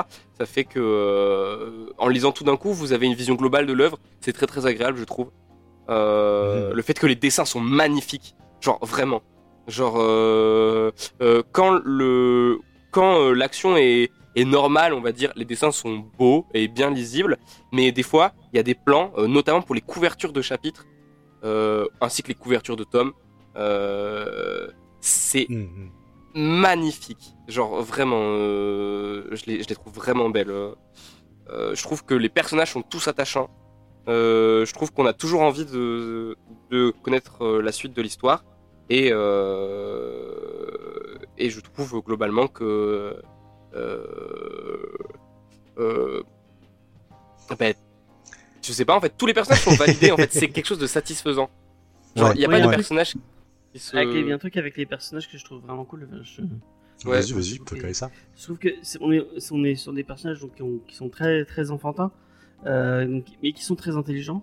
Mais pour autant, ça reste quand même des. euh, Enfin, Emma, ça reste une gamine quand même. Euh, même Oui, Ray, elle a des rêves d'enfant. Euh, son Ray- plus grand Ray rêve, qui- c'est oui. Oui, c'est de sauver tout le monde et de. Enfin, il y a, il y a- non, même il y a- pas. Son plus grand rêve, c'est de, c'est, c'est de chevaucher une girafe. Ah oui, c'est vrai, j'avais vu ça. Euh, mais je veux dire, ça, ça reste quand même à, à des enfants. euh, euh, Il y a plein de, il y a plein de moments où bah tu les vois, ils vont, ils vont, ils vont faire. sans, bon, j'ai pas envie de spoiler, c'est compliqué, hein. Mais ils vont, ils vont subir des, des événements assez traumatiques. Et tu vas les voir grandir très très rapidement et devoir prendre des décisions souvent très très très compliquées rapidement. Mais pour autant, il y a toujours un, un- un petit fond de bah on ça, on- ça reste des enfants. Il- il- je trouve que c'est- écrit quand même avec ce avec cet état d'esprit là encore et c'est vachement frais euh, dans la façon de d'écrire les, les personnages. Ouais, Je Oui, serais euh, d'accord avec toi. Ont des problématiques d'enfants, je trouve. Dans, Ouais. Ouais. dans le- Je- pas, pas des problématiques d'adultes.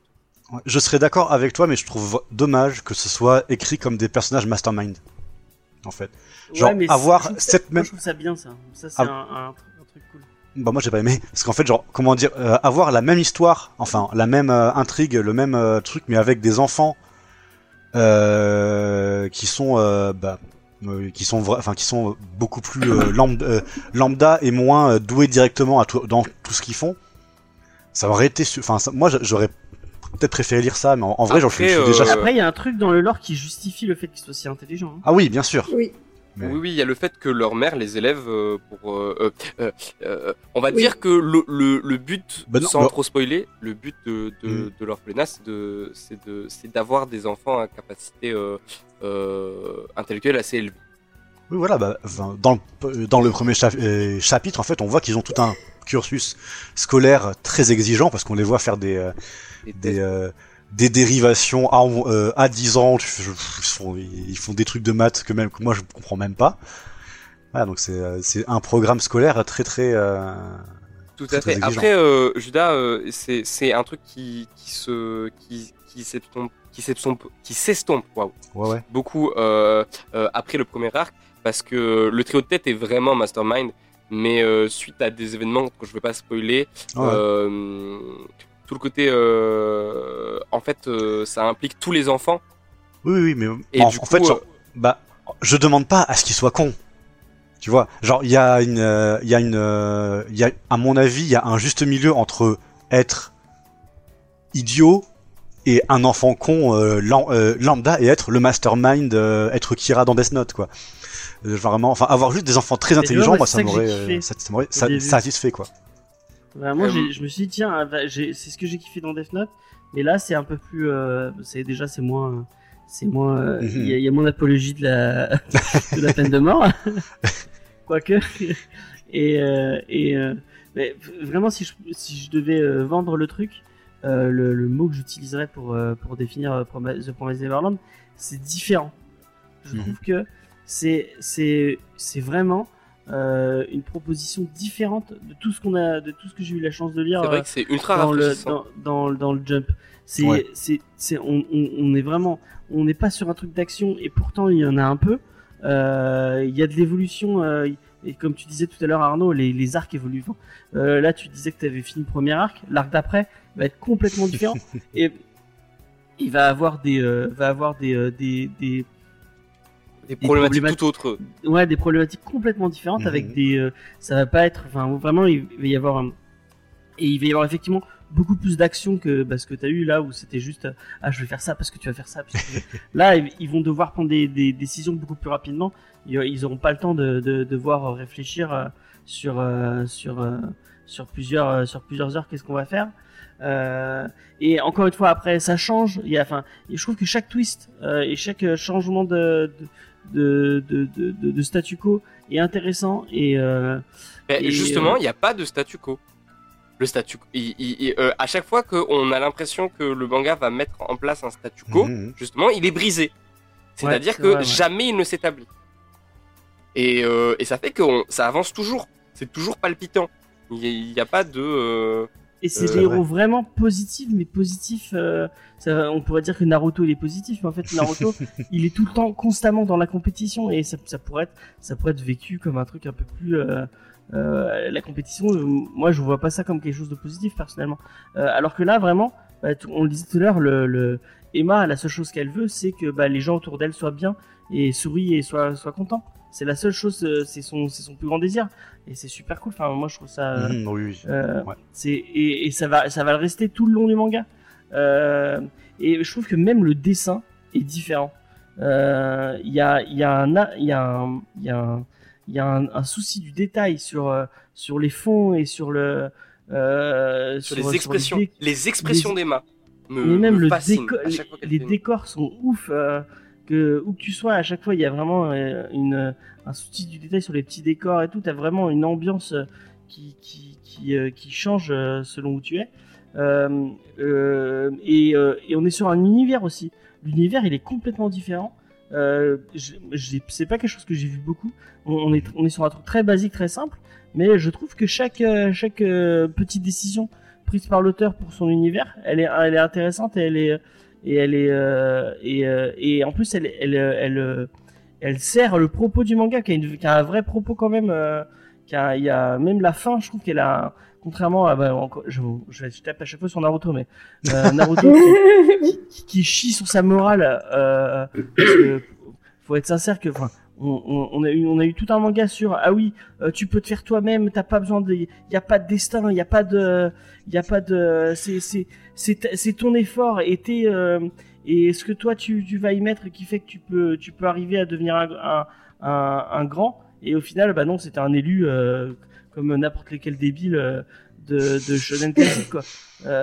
Et alors que Promise Neverland il y a il y a y a y a y a y a une vraie il y a un vrai questionnement sur l'avidité sur sur sur plein de trucs vraiment et il y a même des, des trucs où la fin je me suis dit ah putain merde.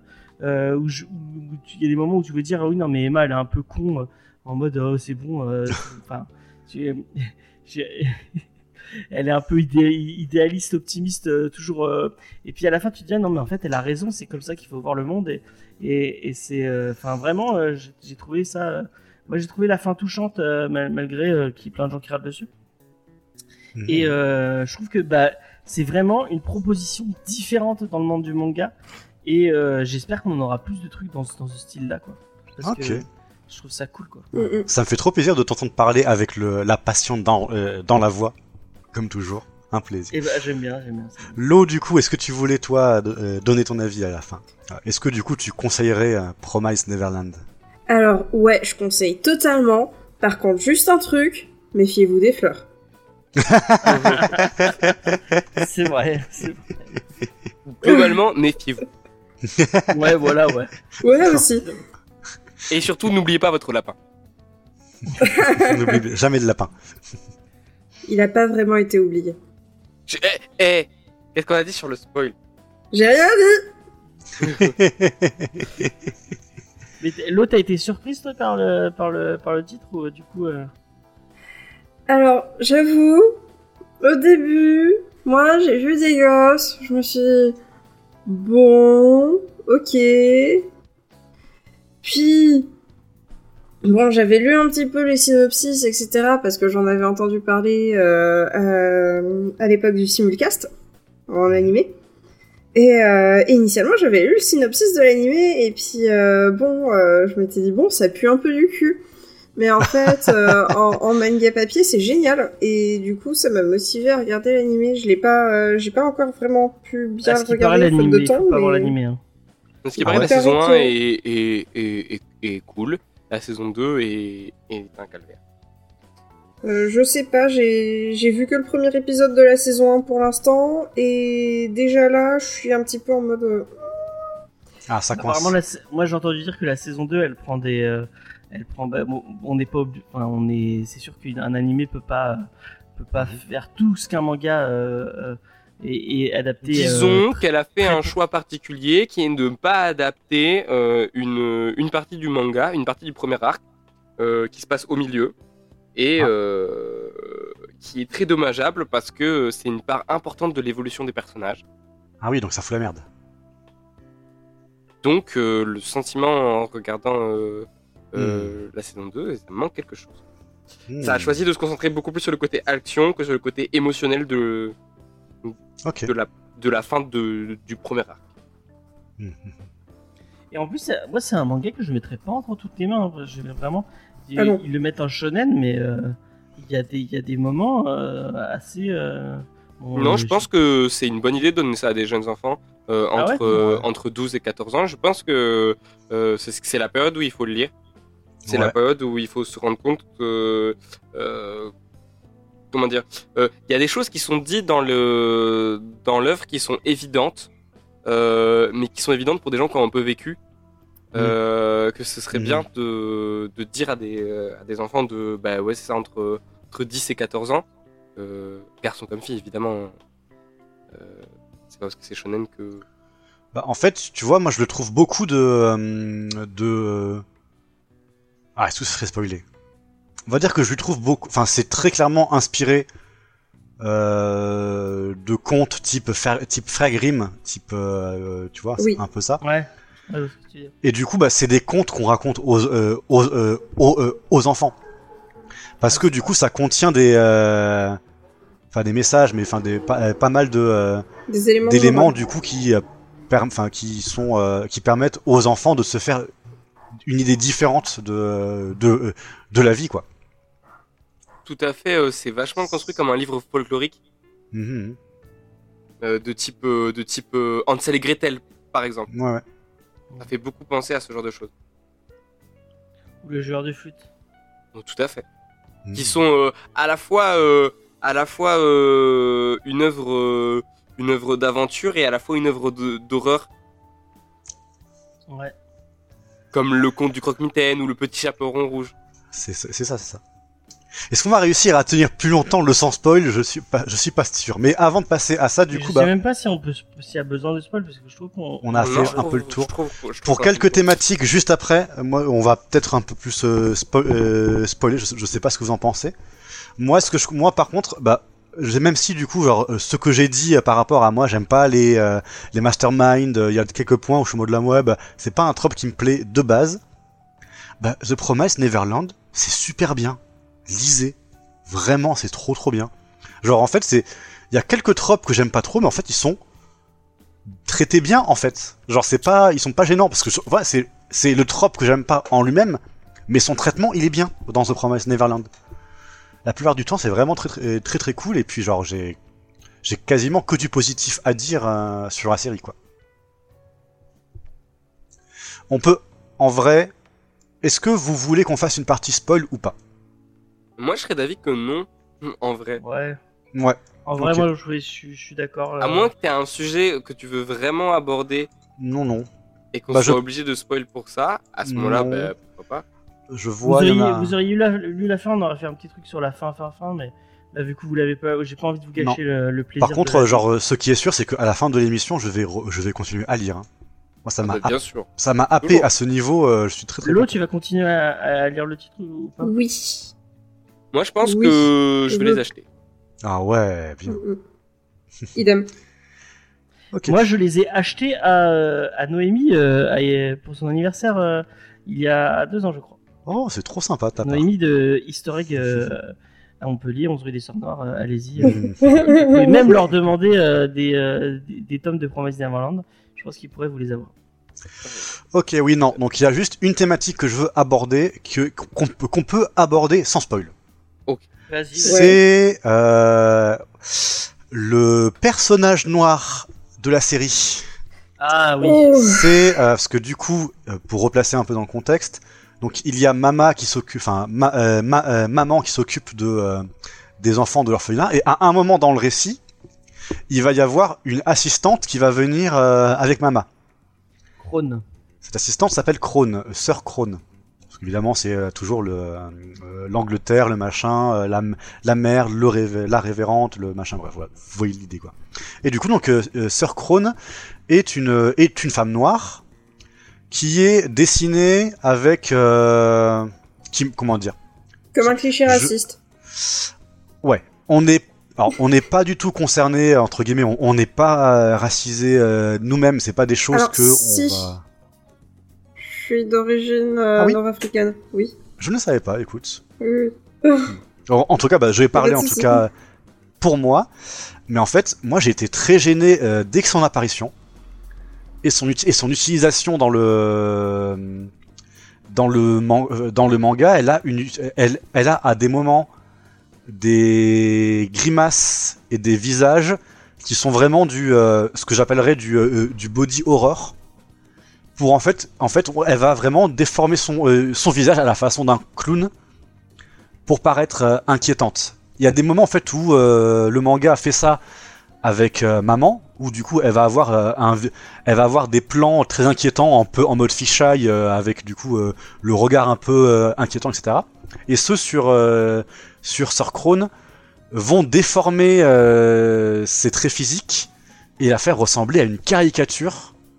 Mais même avec son corps, hein, t'as vu comment elle se Mais oui. il y a des moments. où- Elle est musclée, elle est, en- elle est très peu féminine, elle est, enfin. Ça, c'est pas, c'est pas vraiment un souci en soi parce que ça permet d'avoir justement de la représentation euh, féminine euh, qui, qui sort des clichés. Par contre, Mais ça s'ajoute au euh, reste quoi. le problème c'est l'accumulation avec le reste qui fait le cliché de l'angry black woman euh, avec euh, avec tout ce qui va avec et surtout euh, le, le cliché de la de la mama vénère qui va te mettre un coup de tatane dans la gueule. Euh. c'est euh, hmm. Ah, c'est marrant, je les voyais pas goldé. comme ça. Ben, moi. non plus, je la voyais clairement pas comme ça. Moi, c'est, je les vois vraiment plus genre une psy. Enfin, moi, c'est, c'est un personnage euh, pas très positif. Enfin.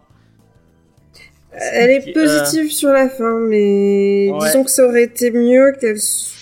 Le problème, c'est que elle est en plus très, très, très vénale et très euh, euh, ambitieuse dans le sens destructrice, en fait. Et ça, c'est aussi, euh, c'est aussi un cliché raciste. Hmm. Deux. Puis en J'ai fait, du il y a mal à le voir là, hein, je vais pas te mentir. hein.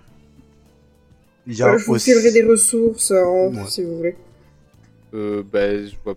bah, alors, je vois pas du tout en quoi c'est c'est c'est c'est lié avec euh, avec le cliché euh, des, des des populations noires. Si tu veux. Euh, on, Ah. on, on aurait fait ça avec euh, les populations juives. euh, J'aurais vu Ah. le, le parallèle évident, tu vois. Si tu veux, là, ça aurait été un un, un euh, limite, vois, mais mais euh, là, je vois pas. Tu vois.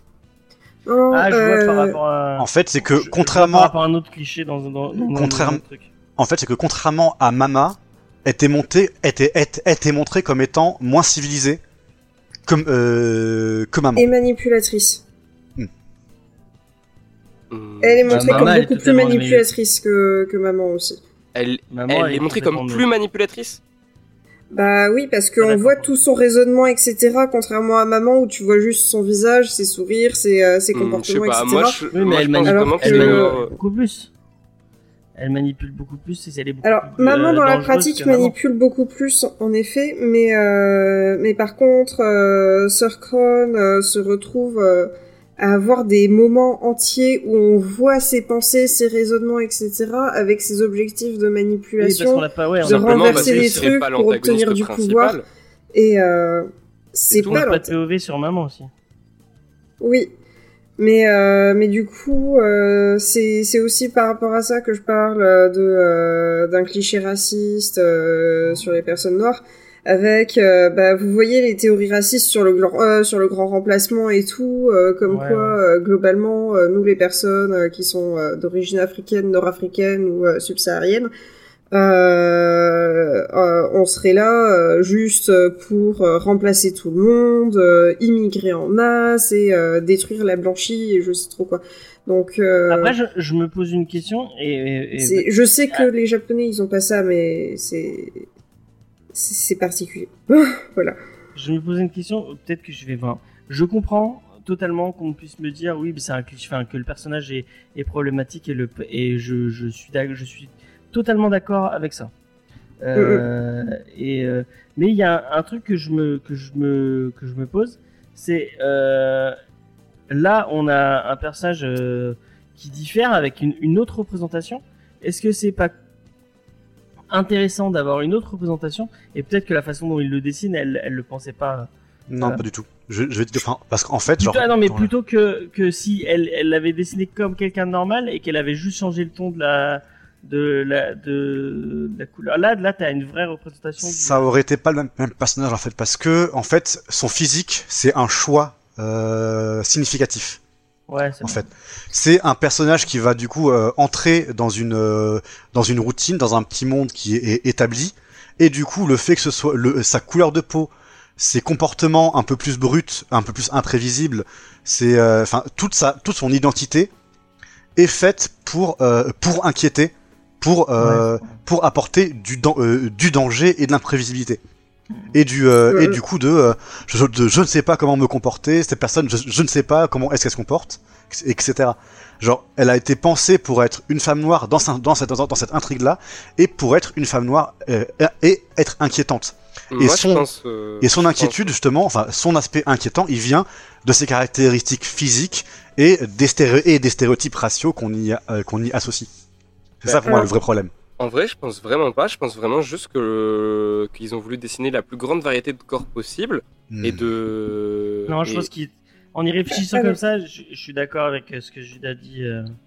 Alors juste si je peux me permettre un truc, euh, c'est que au Japon ils ont pas le même rapport euh, au corps euh, noir et au corps afro globalement que euh, en Europe. Donc du coup, on peut pas se retrouver dans une situation, enfin, on n'est pas vraiment dans une situation où c'est forcément fait euh, de manière intentionnelle avec tout un héritage colonial comme ça serait fait en Europe ou aux USA par exemple. Par contre, euh, clairement, ça a été fait de manière euh, peu éduquée. Voilà. Donc, je pense pas que ce soit intentionnel. Je pense que c'est accidentel, mais le problème, c'est que les conséquences, c'est que c'est quand même un cliché raciste. Et quand Après- on voit le, le, le message de l'œuvre euh, plus tard, hein, euh, pour, euh, pour, sans, sans spoiler, qui est de euh, qui est de bien préciser que indépendamment euh, euh, des individus, hein, de leur euh, origine, de leur ethnie, de leur civilisation, euh, de leur famille, Ouais, le, euh, le message, a- le, le- le- la fin un vrai message mais universel. même pas la fin, durant toute l'œuvre ap- Oui, après ça, je pense vraiment pas que. euh, Ah, je ne dis pas que ça a été fait intentionnellement en fait. C'est que genre Euh. ce sont des euh, des clichés qui sont euh, qui sont utilisés en fait euh, genre euh, naturellement entre guillemets. C'est pas c'est pas naturel parce qu'on n'est pas né en, en étant raciste parce que c'est la c'est de la société en fait qui vient avec avec plein de codes.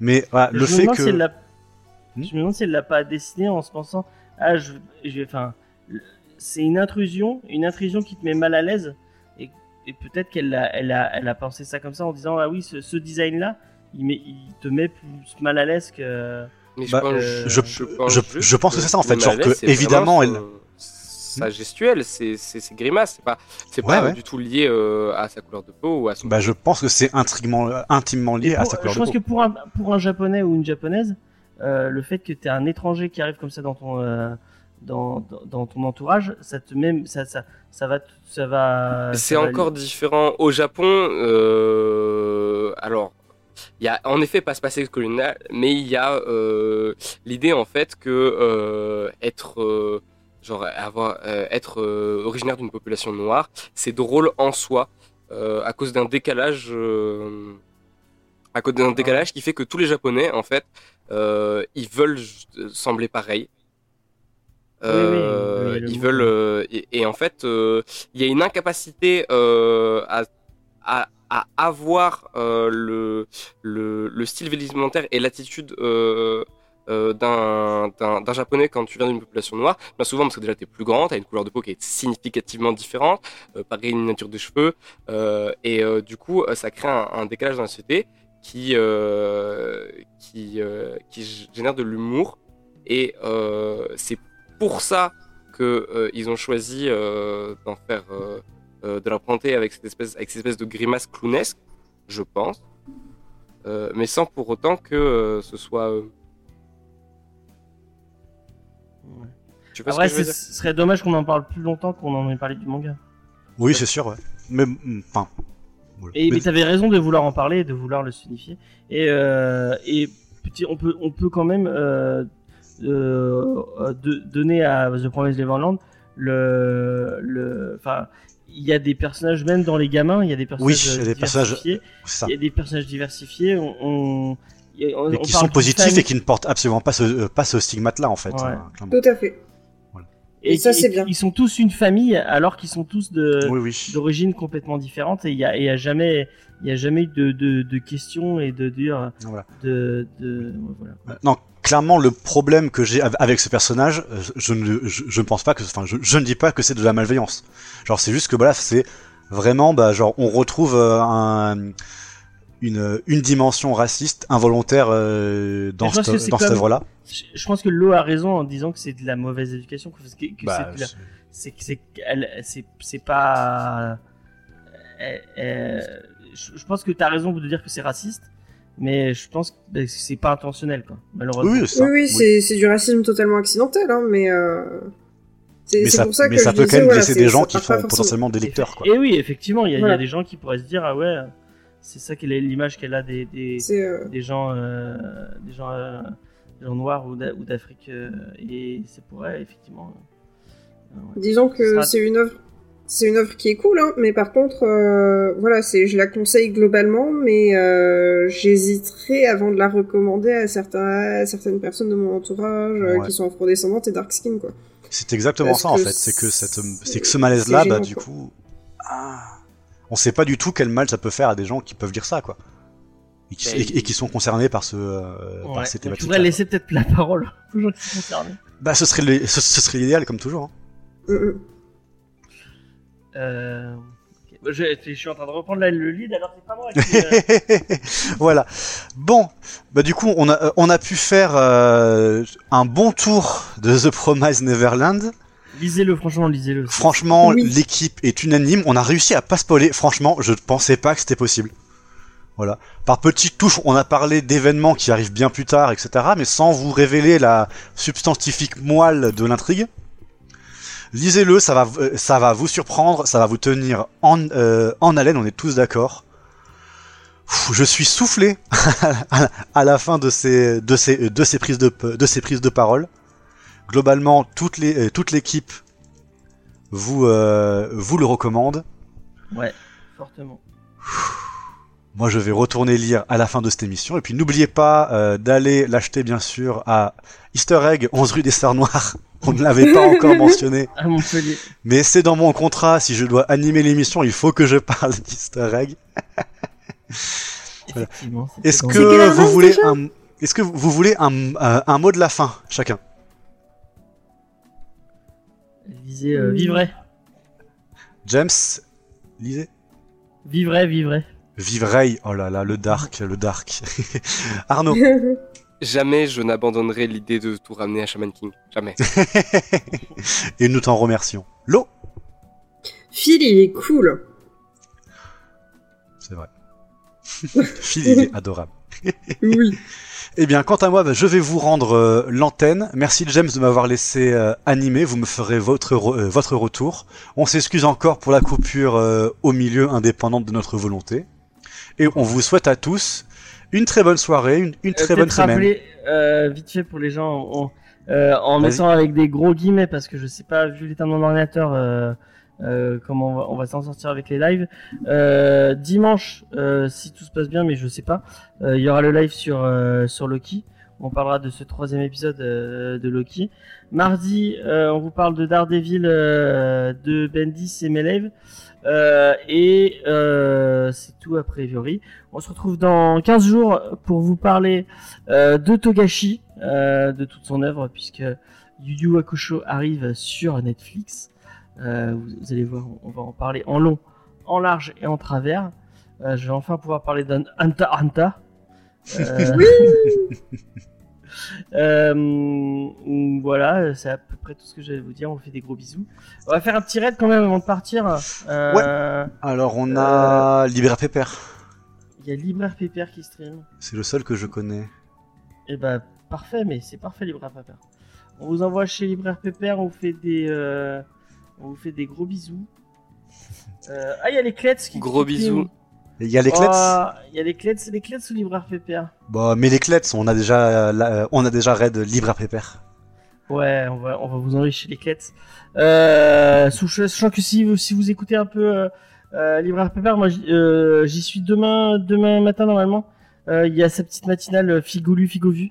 Euh, Allez-y. Et moi peut-être que je vais vous y parler d'un d'un euh, d'un sujet euh, qu'on n'entend pas souvent, puisque je vais vous parler de Britney Spears.